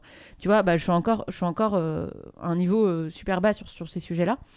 Donc, ça, c'est le premier élément de réponse que je voulais t'apporter, c'est euh, par rapport à, à, à ce, à ce truc-là. C'est vrai que moi, je dis souvent, bon, ben, en fait, il n'y a pas que. Peut-être que nous, on a monté nos boîtes avec un capital de zéro, tu vois, enfin, juste le capital que tu mets au début, mais on a pratiquement monté de zéro, on n'a pas levé de fonds, mais par contre, on avait tout le background de tous ces gens qui est autour de nous, que ce soit, comme tu dis, l'oncle, la tante, le frère, la sœur, euh, le parent qui a, qui a essayé, qui a échoué, tu vois, moi, c'était le cas euh, de, de, de mes parents, tu vois, enfin, de ma mère. Donc euh, voilà, ça c'est un, un premier élément de réponse. Ensuite, le deuxième élément de réponse, quand tu me disais, oui, est-ce qu'il y a des gens qui veulent te remettre à ta place? Enfin, je vais rebondir aussi sur la partie être une femme et parler d'argent. Euh, être une femme et parler d'argent, c'est compliqué. Euh, on te remet souvent en question dans ta légitimité. Euh, c'est, comme, comme tous les actes de sexisme ou de racisme, en fait, quand, toi tu vas le dénoncer, on va dire non mais c'est pas vrai. moi je considère une femme, moi je vois pas les couleurs, moi je vois pas les sexes, etc. Donc ça c'est vrai que vrai que je le sens moi personnellement, mais que surtout je l'ai vu sentir dans ma communauté. Et ce qui est incroyable, c'est qu'au début, enfin quand on te dit ça, au début en fait, ta première réaction face au sexisme et c'est pareil pour le racisme, c'est pas de te dire c'est un con, c'est de dire ah mais euh, en fait c'est la honte, tu vois. Tu te dis pas, euh, tu te dis est-ce que c'est moi qui hallucine ou est-ce que c'était sexiste cette remarque? Et le nombre de femmes qui sont venues me voir ou qui sont venues dans la communauté en disant voilà ce que j'ai reçu comme remarque. Euh, les filles, vous en pensez quoi? Et en fait, qui ont réussi à libérer la parole et du coup à beaucoup plus se protéger. Parce que quand tu, quand tu vis une expérience sexiste, c'est pas ouvertement sexiste, c'est pas t'es une femme, t'as pas le droit de parler d'argent. C'est beaucoup plus insidieux que ça en fait. Et c'est ça qui est difficile à dénoncer et c'est ça qui est difficile à, euh, à déconstruire. Donc ça, c'est une chose. Euh, et ça, c'est l'intérêt de Ramène ta fraise, qui est un groupe non mixte, où il y a que des femmes qui viennent parler de ça, et chacune vient euh, demander euh, l'avis ou du soutien, etc. Donc ça, ça permet, la non-mixité permet aussi de libérer la parole sur ce sujet-là. Elle crée un espace safe, tu vois, pour aller dans un espace qui est moins safe et plus hostile, c'est-à-dire un environnement où tu vas voir ben, ce genre de commentaires. Donc ça, c'est le deuxième élément de réponse, qui est comment est-ce qu'on est une femme et qu'on parle d'argent, et comment est-ce que moi, j'ai vécu au- autour de moi, et la réponse que j'y ai apportée, c'est, ben, en fait, moi, j'ai créé une communauté euh, qui, euh, qui permet euh, de, de combattre ça, ou en tout cas de s'en sortir, de réparer, ou en tout cas de s'en sortir à, peu près bien. Et le troisième élément de réponse, c'était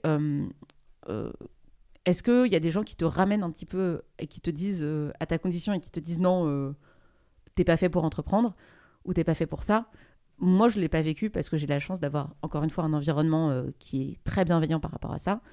On m'a dit quand j'étais enceinte et que j'allais lancer ma boîte, oui, j'ai plein de gens qui m'ont dit oui, Nina, euh, genre tu devrais pas le faire, reste en CDI, euh, fais tes deux gamins en CDI et puis après euh, tu entreprendras. Bon voilà, tu vois, c'est le plus gros truc auquel j'étais confrontée.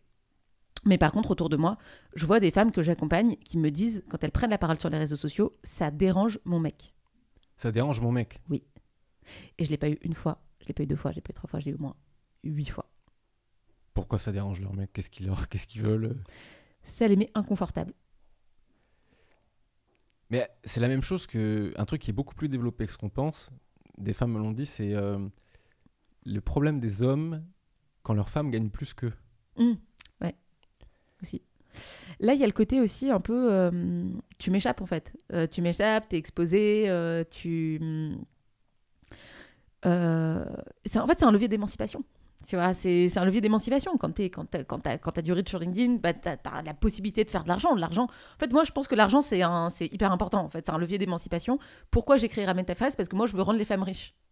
Parce que je pense que si l'argent permet en fait de euh, plus dépendre d'autres personnes. Et à partir de ça, ben, si, si t'as plus un mec de qui tu dépends, il faut absolument que tu sois deux pour payer le loyer, etc., bah, tu peux lui dire ciao, tu peux prendre, euh, tu vois, prendre tes affaires et te, casser. Bon, c'est pas beau, c'est pas aussi simple que ça, mais en tout cas, déjà, ça enlève un- un- une difficulté, tu vois, sans- déjà. Donc ça, je pense que c'est hyper important. Et, et tout ça pour te dire quoi? Pour te dire que, euh, ouais, j'ai eu pas mal de, de femmes qui m'ont dit, bah en fait, mon mec, ça l'embête. Et elles, elles intériorisaient beaucoup le truc, et du coup, elles se freinaient. Je sais pas, t'as pas eu ça dans... dans- Ouais, non. pas- Euh, dans, sur, sur mes amis euh, femmes Sur tes amis ou sur, euh, ou sur tes, des, gens, des femmes que, que- qui sont dans ton bootcamp, par exemple, ou tes, tes. Tu vois? Euh, Pas trop. Ouais.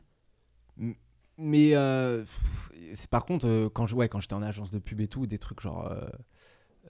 ouais, ça me gênerait que. Mais tu sais, c'est des trucs à la con. C'est la même chose que euh, les mecs qui disent J'aimerais pas que ma femme soit plus grande que moi. Tu vois. Ouais, ouais, c'est clair. Et Tu tu- tu es là, mais tu te dis, mais euh, what the fuck en fait Genre, euh, moi, c'est des trucs. en fait, c'est des discours. En fait, je sais même pas comment tu peux le justifier. C'est-à-dire que, à part faire une crise de jalousie, moi, je- quand- en fait, si on me reproche un truc, ok, mais explique-moi logiquement pourquoi je ne devrais pas le faire. Aucune logique. Et ça me gêne. si c'est quelque chose que je lui ai dit, c'est quelque chose que je lui ai fait, je lui dis ok, si ça t'a fait sentir mal, je suis désolé. Ouais. Mais si tu fais un truc et qu'il se sent mal parce que le problème c'est lui, bah le problème il est avec lui. Alors moi j'aimerais bien savoir euh, des- un mec qui a dit à une femme, enfin à sa copine, euh, ça me gêne que tu prennes la parole sur les réseaux sociaux. C'est quoi la justification logique en fait, tu vois? La justification, c'est. euh, bah, ça, ça te ressemble pas, tu vois. Moi, par exemple, il y a notamment euh, une femme dont je me rappelle que j'ai accompagnée, euh, et elle m'a dit, euh, j'ai creusé le sujet parce que ça a été l'objet de vraiment d'un coaching qu'on a fait, quoi. Elle est arrivée en me disant, écoute, je me sens pas bien et tout. Et, euh, et elle me dit, bah, en fait, mon mec me dit, bah, en fait, dans la vie, c'est vrai que je suis plutôt introvertie, et du coup, bah, là, que je prenne la parole, que je m'expose, euh, il trouve que ça me ressemble pas. Et, euh, et donc, c'est ça, mais souvent, c'est des arguments qui sont avancés, qui sont un peu, tu sais, qui sont, ça me dérange, en fait. Même les gens, ils n'arrivent pas forcément à, à, à verbaliser. Et, et ce qui est intéressant, c'est que la réciproque euh, est rarement vraie. C'est-à-dire qu'en fait, c'est rare une femme qui va dire à un mec ça me dérange que tu prennes la parole sur les réseaux sociaux, tu vois. Donc euh, il y a ça et puis il y a le côté euh, tu t'exposes, tu exposes ton parfois ton physique. Euh, tu vois, euh, parfois tu peux mettre des photos de toi. Ah bah ouais, cette photo de toi, euh, ça me dérange euh, que tu te montres. euh, bah, après, euh, tu vas pas te montrer à poil hein, sur LinkedIn, quoique. Euh, mais euh, on n'est pas sur OnlyFans justement. Euh, mais, euh, mais voilà, en, tout cas, il y a, y y a cette idée-là. Et, et en fait, clairement, tu vois, Ramène ta fraise, le, le- le- groupe, il a été créé pour apporter une réponse à ça. Pour apporter une réponse, alors, premièrement, aux haters et aux commentaires sexistes, qui est un, un endroit où on peut dire, OK, en fait, on te croit.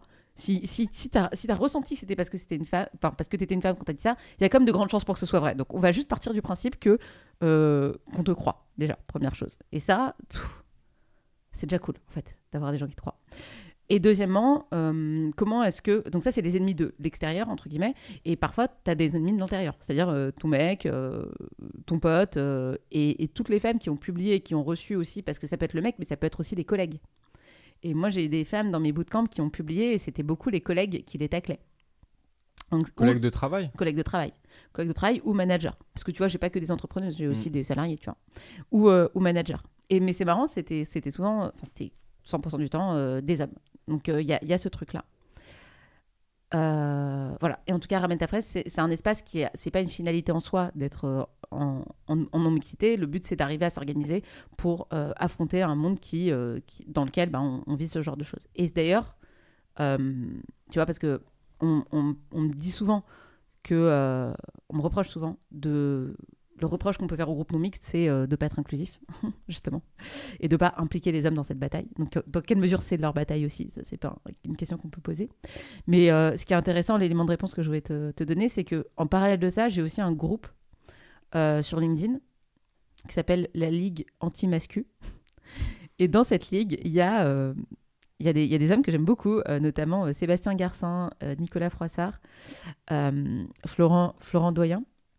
Et euh, alors, il y a aussi des femmes, hein, mais euh, c'est un groupe qui détecte les commentaires masculins et qui, euh, ou sexistes en l'occurrence, et qui vont, euh, et qui vont en fait les, qui vont aller défendre en fait sous les commentaires, tous les commentaires entre guillemets masculins comme ça, parce que bah parfois quand tu te fais agresser comme ça sur LinkedIn, bah je te parle pas juste d'un contradicteur, hein, je te parle de quelqu'un qui vraiment fait, te fait une remarque sexiste, bah t'es un peu seul en fait dans la bataille. T'es un peu seul parce que soit les gens le voient pas, soit tu, ils passent à côté, etc. Et donc là, c'est un, groupe aussi où on va bah, essayer un petit peu de, faire des actions à notre niveau. Parce qu'en fait, sur LinkedIn, il n'y a rien qui est fait. Donc c'est ça aussi les réseaux sociaux, c'est la contrepartie des réseaux sociaux, c'est que tout, y a pas, c'est un monde sans permission, mais tout est permis aussi. Et donc c'est à toi d'aller un petit peu batailler euh, pour, euh, pour faire un petit peu ta justice. Et, euh, donc on a des, des, super alliés aussi dans cette histoire-là. Mais du coup, je me suis, j'ai essayé de creuser le sujet et j'ai essayé de voir ce que moi on me reprochait. Mm. Et euh, j'ai remarqué que, alors moi j'ai beaucoup de, de haine en ligne, mais la haine en ligne ne vient pas d'une remise en cause de ma légitimité. Mm. C'est euh, soit t'es un connard, soit ce que tu dis est intolérable, mais mais on va, en fait, il y a, y a le- un verbe qui est en anglais qui n'existe pas en français, qui s'appelle to belittle someone, c'est-à-dire le le rapetisser. Mm. Et euh, tu vois, lui donner une leçon en mode. euh, Et en fait, c'est un peu ça. Sais, on te caresse les cheveux, on te dit, euh, ouais, t'as, pas, t'as rien compris, ma grande, quoi, tu vois. Et ça, je l'ai vu. Et moi, on me l'a pas fait, tu vois. Et je pense que. je- Alors, je suis pas sûr que les mecs qui le font soient conscients qu'ils le fassent. Mais en tout cas, le comportement, je l'ai vu. Et en discutant avec. Et donc, moi, je l'ai pas senti pour moi, mais je- en discutant avec des femmes créatrices de contenu, tu sens que, ouais. Ça, c'est. Oui, c'est. Elles prennent elles c'est pas qu'elles prennent plus cher, c'est qu'elles, c'est que les, les attaques sont plus sournoises. Exactement, c'est ça. C'est ça. Il y a clairement les attaques qui sont plus sournoises. Il y a un deuxième élément qui est intéressant, c'est que euh, quand tu prends un mec euh, d'école de commerce, parce que c'est souvent ça sur, euh, sur LinkedIn dans cet écosystème-là, d'école de commerce blanc en général, et que tu le fais parler, et qu'en général, il va te citer des personnes, il va souvent te citer des mecs qui lui ressemblent. Et, euh, et ça, c'est marrant, c'est un phénomène. Et tu vois, juste. Et, et, et c'est- pas méchant, en fait, tu vois, c'est ça. En fait, ce qu'il faut avoir en tête dans cette histoire, c'est que. Il n'y a pas de méchant, il y a juste aussi cette... Alors, il y a des gens qui sont ouvertement méchants, mais la plupart des gens qui, qui, qui, qui sont sexistes, même... En fait, on est tous sexistes parce qu'on vit dans une société patriarcale dans laquelle on est tellement infusé de ça que même moi, en fait, ça m'arrive de faire des, des remarques sexistes parce qu'en fait, on est imprégné par ça. Donc, les gens qui ont des comportements sexistes, c'est pas parce que... Enfin, c'est pas parce qu'ils sont méchants, c'est parce que aussi ils, ils vivent dans un dans une société qui les pousse à avoir ce genre de comportement. Et donc, euh, pour en revenir à mon exemple, ça souvent, euh, ben tu cites des gens qui te ressemblent, et donc c'est assez marrant de voir. euh, dans des discours, etc., euh, ou dans des invitations de podcasts, ou euh, dans des gens qui mentionnent sur LinkedIn, bah, à quel point, en fait, c'est, euh, tu reproduis qui tu es et tu cites des gens qui te ressemblent. Et, et dans ce sens-là, tu vois, bah, en, plus du. Tu vois, on parlait des haters, en- enfin, on, on a parlé des ennemis externes, on a parlé des ennemis internes, genre les haters, les gens qui sont autour de toi, de ton contexte, bah, tu as aussi ce. Comment en fait tu peux t'introduire dans le business et ramène ta fraise, c'est aussi ça. C'est un écosystème business, c'est-à-dire qu'en fait toutes les, les, femmes se balancent énormément de business entre elles. Il y a euh, des, connexions qui se sont faites qui sont juste dingues. Il y en a plein qui ont fait des partenariats. Elles s'apportent du business tout entre elles. Et tu as aussi cette idée de, OK, comment est-ce qu'on peut arriver à être plus représenté sur LinkedIn? Et plus représenté dans le business, évidemment. Je te propose de passer à la troisième partie, dernière partie sur la question personnelle, random, qui me fait toujours le, le plus triper. C'est qu'on en- dans les podcasts business, on n'en parle pas beaucoup. Euh, c'est quoi ton plus gros défaut selon toi? Selon moi? Ouais. Hum, je pense que mon plus gros défaut, c'est. euh, je, je suis quelqu'un d'impatiente. Et euh, le, ton plus gros défaut selon les autres? C'est que j'accorde trop facilement ma confiance. Selon les autres, en fait, euh, moi, je suis plutôt quelqu'un qui accorde sa confiance euh, hyper facilement. Moi, je trouve pas que ce soit un défaut. Parce que c'est trop fatigant, en fait, de mettre des barrières. Moi, je préfère faire confiance à tout le monde. Et puis, euh, en fait, oui, peut-être qu'il y a une personne qui va me trahir. Mais franchement, l'énergie qu'il faut pour mettre des barrières, elle est beaucoup plus importante. Donc, moi, par défaut, je fais très, très confiance. Et dans le business aussi. Et donc, quand je bosse avec toi, c'est vraiment, c'est ta, ta carte, ta carte blanche. Enfin, mais, mais les gens avec qui je bosse, mes partenaires, enfin, il y en a, ils ont le numéro de ma carte bleue. Enfin, vraiment, genre, euh, confiance, c'est une confiance aveugle euh, qui t'épargne aussi plein de trucs relous, c'est-à-dire de devoir, toi, payer sur site internet avec ta carte bleue. Enfin, voilà, tu vois, c'est. En fait, il y a une friction à, à ça et le pas avoir confiance, c'est un coût. Et moi, je trouve que. euh, pas avoir confiance, c'est déjà dans ma vie, ça me, ça me coûte plus cher. Et puis en plus, de base, c'est vrai que je fais extrêmement facilement confiance et les gens me Enfin, mes amis me disent que. Bah, que en fait, euh, quand tu fais trop confiance, euh, tu te fais avoir, etc. Alors, ouais, c'est sûr que. euh, bah, il y a des fois où je devais manager, tu vois, des prestats, et en fait, je les ai pas assez managés, que j'aurais dû faire des points toutes les semaines pour dire où est-ce que t'en es de ça, de ça, de ça, de ça? Moi, je l'ai pas fait. Bon, bah voilà, tu vois, euh, c'est sûr que il y, a des- il y, a des- il y a des inconvénients, mais je trouve qu'il y a quand même vachement plus d'avantages. Donc, j'ai pas envie de changer ça. Et en plus, c'est qui je suis. Et, moi, c'est vrai que je pars plutôt du principe que les gens sont plutôt bons, de base. Tu vois, genre, euh, je pense que les gens sont plutôt bons. euh, après, oui, il y a des gens qui font des conneries et tout machin, mais en fait, je pense que l'humain est globalement plutôt, plutôt bon. T'as pas besoin de te protéger, de mettre de barrières, de machin. Voilà. C'est, mais il y a des gens qui le sont pas, mais c'est, mais c'est, c'est, une minorité en fait. En tout cas, moi, c'est, c'est, c'est ma conviction. Et euh, ta plus grande qualité selon toi? L'empathie. Et selon les autres?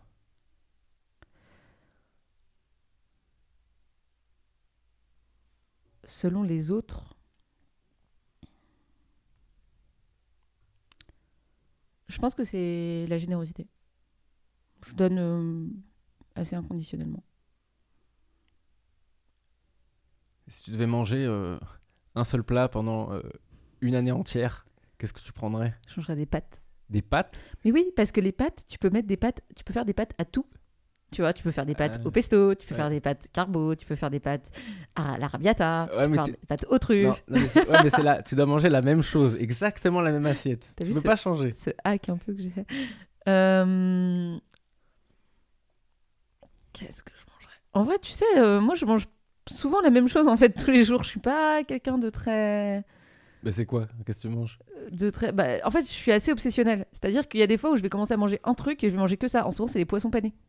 Du poisson pané Ouais, en ce moment, je mange que du poisson pané. Mais c'est pas très bon pour la santé, le poisson pané. Ouais, je sais, mais en ce moment, j'ai un délire poisson pané. Tu sais, genre en fait, j'ai des envies de femme enceinte, mais sans être enceinte, tu vois.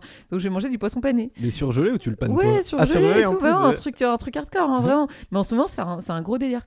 Euh, non, après, euh, qu'est-ce que je, je kiffe? Franchement, j'aime trop manger. Moi, j'aime trop de trucs en fait. Euh, Ah ouais, le, le dalle, tu vois, un petit dalle, euh, un petit dalle aux lentilles corail là, tu vois, c'est pas mal. Il y a peu de gens qui connaissent le dal. C'est indien, non? Ouais, c'est indien. Ouais. Tu peux décrire? En fait, c'est des hum, lentilles. Ouais. Euh, alors, tu as différents types de lentilles, mais là, c'est des lentilles corail. Euh, du coup, ça te fait une espèce de bouillie, tu vois, avec plein d'épices. Et genre, souvent, c'est hyper, c'est hyper piquant. Moi, j'adore. Et tu manges ça en général avec du riz. Donc, euh, ce qui est intéressant, c'est que pour les gens qui sont végétariens, le fait de, ça permet de consommer des légumineuses euh, en grande quantité. Et l'association légumineuse plus féculent, ça te fait des protéines, en fait. Donc, c'est hyper intéressant en termes de nutrition euh, d'associer les deux. Donc, en plus d'être super bon. Il y a les nano-fromages aussi, c'est super bon. Ah ouais. Là, c'est je suis branchée sur la bouffe indienne. C'est Ouais. un- Ananas au fromage, c'est ouf. À quoi elle ressemble ta morning routine? Alors, tu sais, il y a une vie avant d'avoir un enfant, une vie après. Donc là, ma morning routine, en fait, euh, elle ressemble euh, à rien. Non, je rigole. En fait, il- euh, Thibaut se réveille le matin. Donc, C'est ton, c'est ton fils, Thibaut. c'est- Thibaut, c'est mon, Ah, non, ton- non, c'est mon non, mec. ton Mon mec, fils voilà. s'appelle Léon. Ouais. Donc Thibaut, on s'est fait un deal avec Thibaut, c'est que vu, que- enfin c'est que c'est lui qui fait toutes les nuits. C'est-à-dire que si Léon, notre enfant, se réveille la nuit, c'est lui qui va s'en occuper. Oui. Ce deal est venu du fait que je dis c'est bon, j'ai fait 9 mois de grossesse. Gars, euh, on peut, on peut faire. Tu vois, tu peux. J'ai fait le podcast, tu fais la diffusion. Ouais, c'est ça, exactement. Je fais le podcast, tu fais la diffusion. Euh, donc, c'est lui qui se réveille toutes les nuits. euh, et le matin, il part bosser. Et donc, à 7h du mat, globalement, il prend Léon, il le met dans le lit avec moi. Et donc, je reste avec Léon, qui est en- forcément réveillé, de 7h à 9h. Et la nounou arrive à 9h. T'as une nounou. Ouais, j'ai nounou. Ça coûte cher, ça, non? Ça coûte cher. Bah, c'est un- une employée, en fait. Donc, je- j'emploie quelqu'un en CDI euh, personnellement.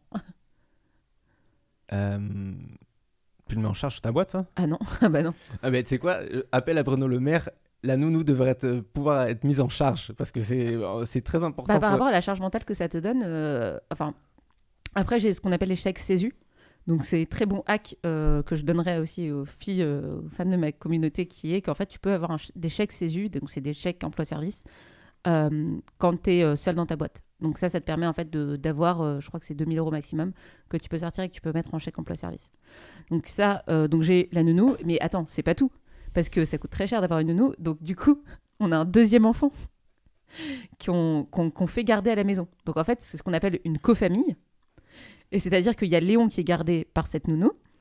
euh, et il y a un autre, un autre enfant qui vient le matin à 9h en même temps que la nounou et qui est gardé à la maison. Donc à la maison, moi j'ai, je travaille et il y a deux enfants. Voilà, voilà. Donc euh, la morning routine, euh, en gros, c'est me lever, essayer de faire en sorte que Léon se rendorme, mais en général ça marche pas trop. Et le filet à mater à 9h, donc mater qui est la, la nounou à 9h et, euh, et là je peux penser peut-être à m'habiller mais en général je m'habille pas trop. Je- j'essaye de voilà de faire en sorte que je sois à peu près bien je prends un bol de thé et puis je me mets à bosser. À quelle heure? Euh, alors si, la- si j'ai bien dormi je me mets à 9h30 tu vois. Mais euh, alors, alors avant c'était pas du tout ça ma vie hein, quand j'avais pas d'enfant. Parce qu'après je te ferai la morning routine quand t'as pas d'enfant. Et, euh, et si j'ai pas dormi comme ce matin par exemple bah, ce matin j'ai rien fait. Je suis restée dans mon lit euh, là jusqu'à venir là là j'étais dans mon lit en train de dormir parce que euh, Léon euh, a pas dormi blabla donc euh, bref j'ai pas bossé du coup et avant morning routine avant enfant bah Thibaut se lève me dit au revoir je me rendors jusqu'à l'heure où mon corps se réveille en fait voilà c'est tout Euh, je vais te donner un, des concepts de vie et tu vas me dire à quel point tu es satisfaite de 1 à 10. Ok. Et t'as pas le droit de dire 7. Ok. Euh, santé. Euh, 8. C'est beaucoup 8. Ouais. Euh, Je suis en... en fait, je fais beaucoup d'efforts pour ma santé. Alors, à part les poissons padés. Euh, Oh, on a le droit. Ouais, voilà, c'est ça.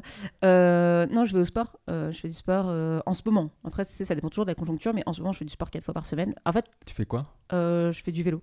Je fais du vélo en salle comme une vraie Donc parisienne. euh, cardio. Ouais, je fais du cardio comme une vraie parisienne. Weight, tu fais?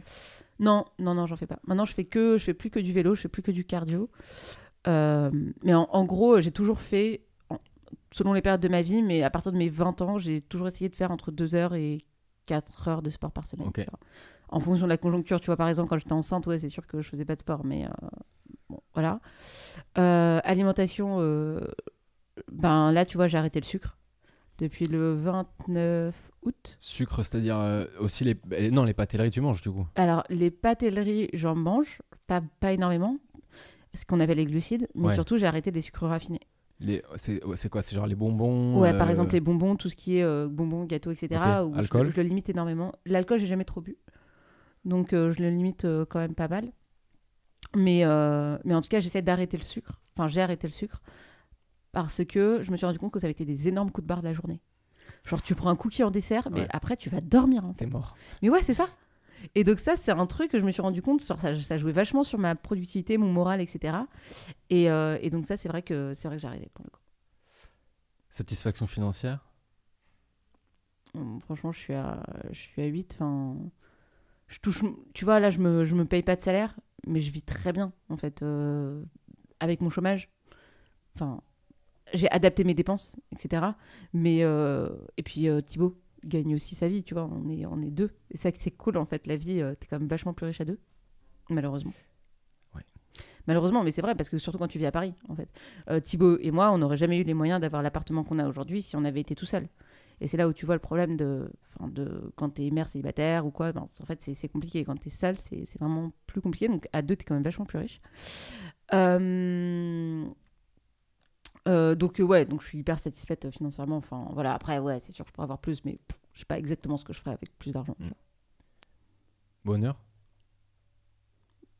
je vais dire oui, t'as tous les trucs, c'est vrai. Bah non, mais c'est- si t'es bien dans je tes suis pompes. hyper heureuse. Enfin, franchement, T'es bien vie, elle est pompes, trop cool en Ouais. fait. Enfin, tu sais, je me lève, je fais un truc que je kiffe. J'ai un enfant qui va bien, qui est en bonne santé. J'ai un mec qui est trop sympa. je- les, les gens que j'aime, les gens que j'aime vont bien. Je me lève le matin, je fais un boulot qui est cool. Euh, Enfin, je prends pas trop euh, le métro. Franchement, c'est ouais, j'ai un niveau de bonheur qui est à 9, quoi, vraiment. Ah, c'est passé à 9 déjà? Ouais, je suis passée à 9. ouais. Genre juste là, en me faisant le film de ma vie, je me suis dit, ah, mais c'est Euh. trop bien ma vie, elle est trop cool. Euh, si tu devais prendre ta famille et vivre un an n'importe où dans le monde, mais t'as pas le droit d'aller de vivre à Paris. C'est la meilleure ville du monde. Pourquoi on peut pas aller dedans? Bah parce que c'est les podcasts, je pose les questions. Euh, non, en fait, ça. Moi, je suis pas quelqu'un. de- J'aime pas, j'aime pas voyager. En fait, moi, je suis un arbre. T'arrives, tu me poses. Et en fait, je prends racine. Mon mec, il me dit ça. Il dit, je prends racine. J'ai mes habitudes, j'ai mes trucs. Et en fait, j'adore être.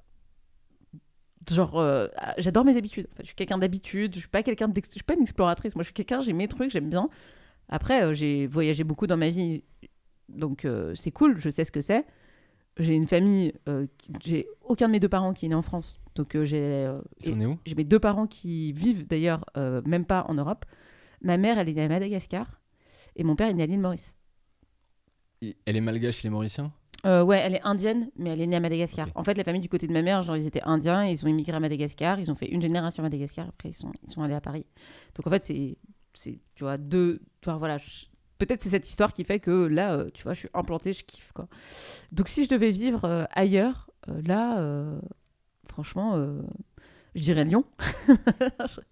Ouais, j'ai- vécu à Lyon, ouais, j'ai trouvé ça assez cool. Tu sais que ce matin, j'ai posé la même question à Julien Song, il m'a répondu Lyon. Ah, c'est vrai ouais, je te jure. En vrai, c'est trop bien Lyon. ah, ça ressemble un peu à Paris déjà. Enfin, c'est une grande ville en France, donc c'est assez cool. Et ouais, j'aime bien. Et une autre ville que j'avais faite, que j'avais bien aimée, c'était Madrid aussi. Ok. C'est cool parce qu'il fait beau, il fait bon, euh, c'est sympa. Voilà. Ça te saoule pas Paris un peu? Il y a quand même des côtés. euh, Quels, quels sont les mauvais côtés de Paris? Parce que moi, je commence pas là-dessus parce qu'à chaque fois, je parle de. Paris, je me fais exterminer. Mais euh, Non, non, euh, en fait, il y, a des- il y a des côtés pas cool.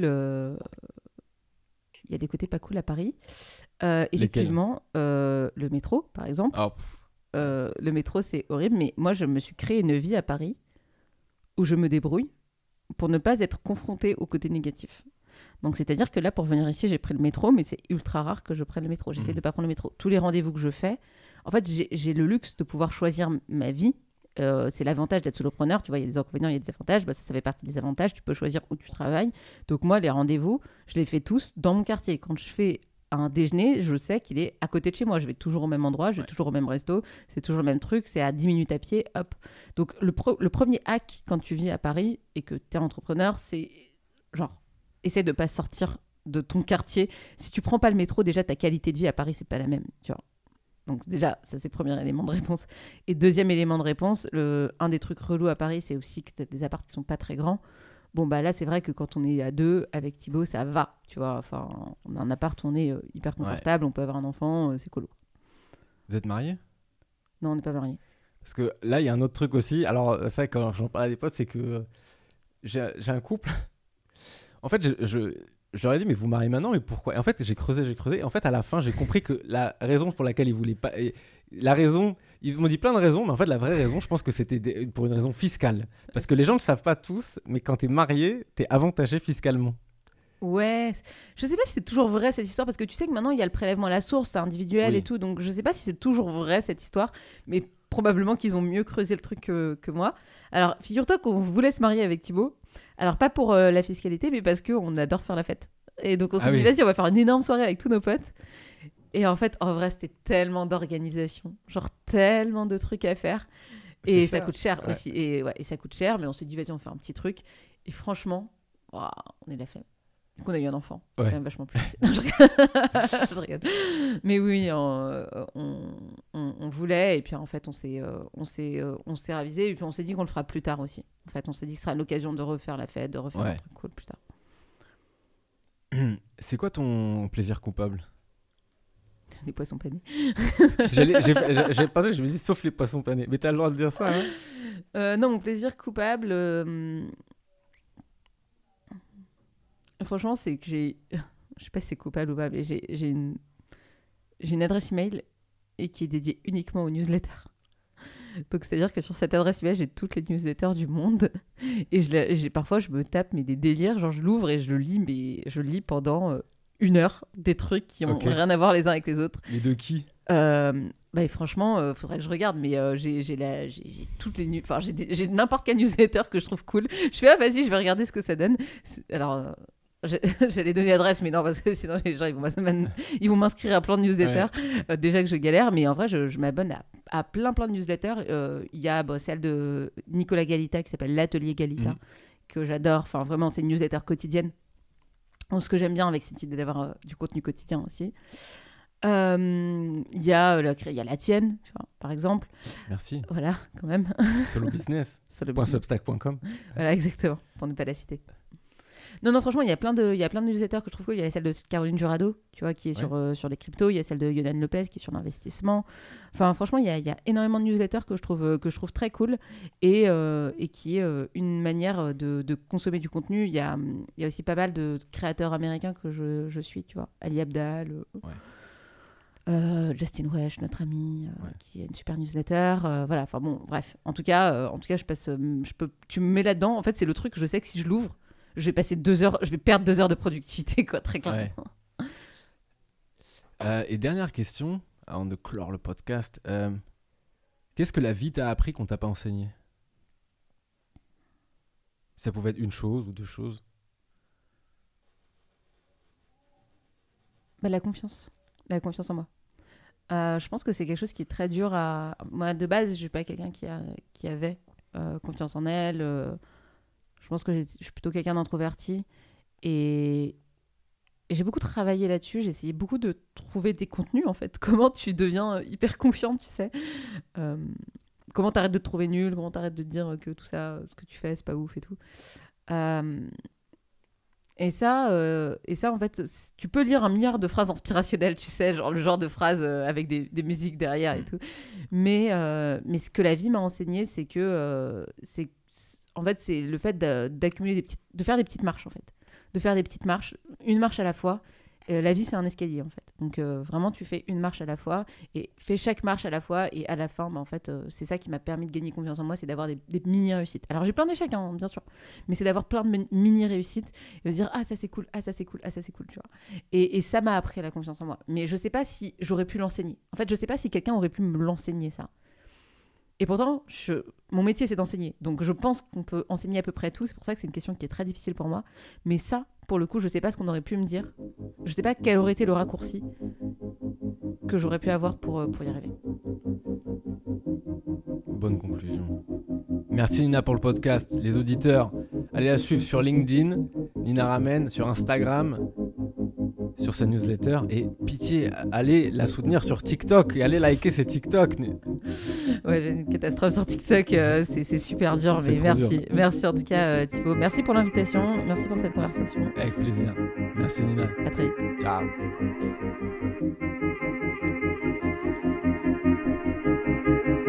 on a fait le tour du monde. hein.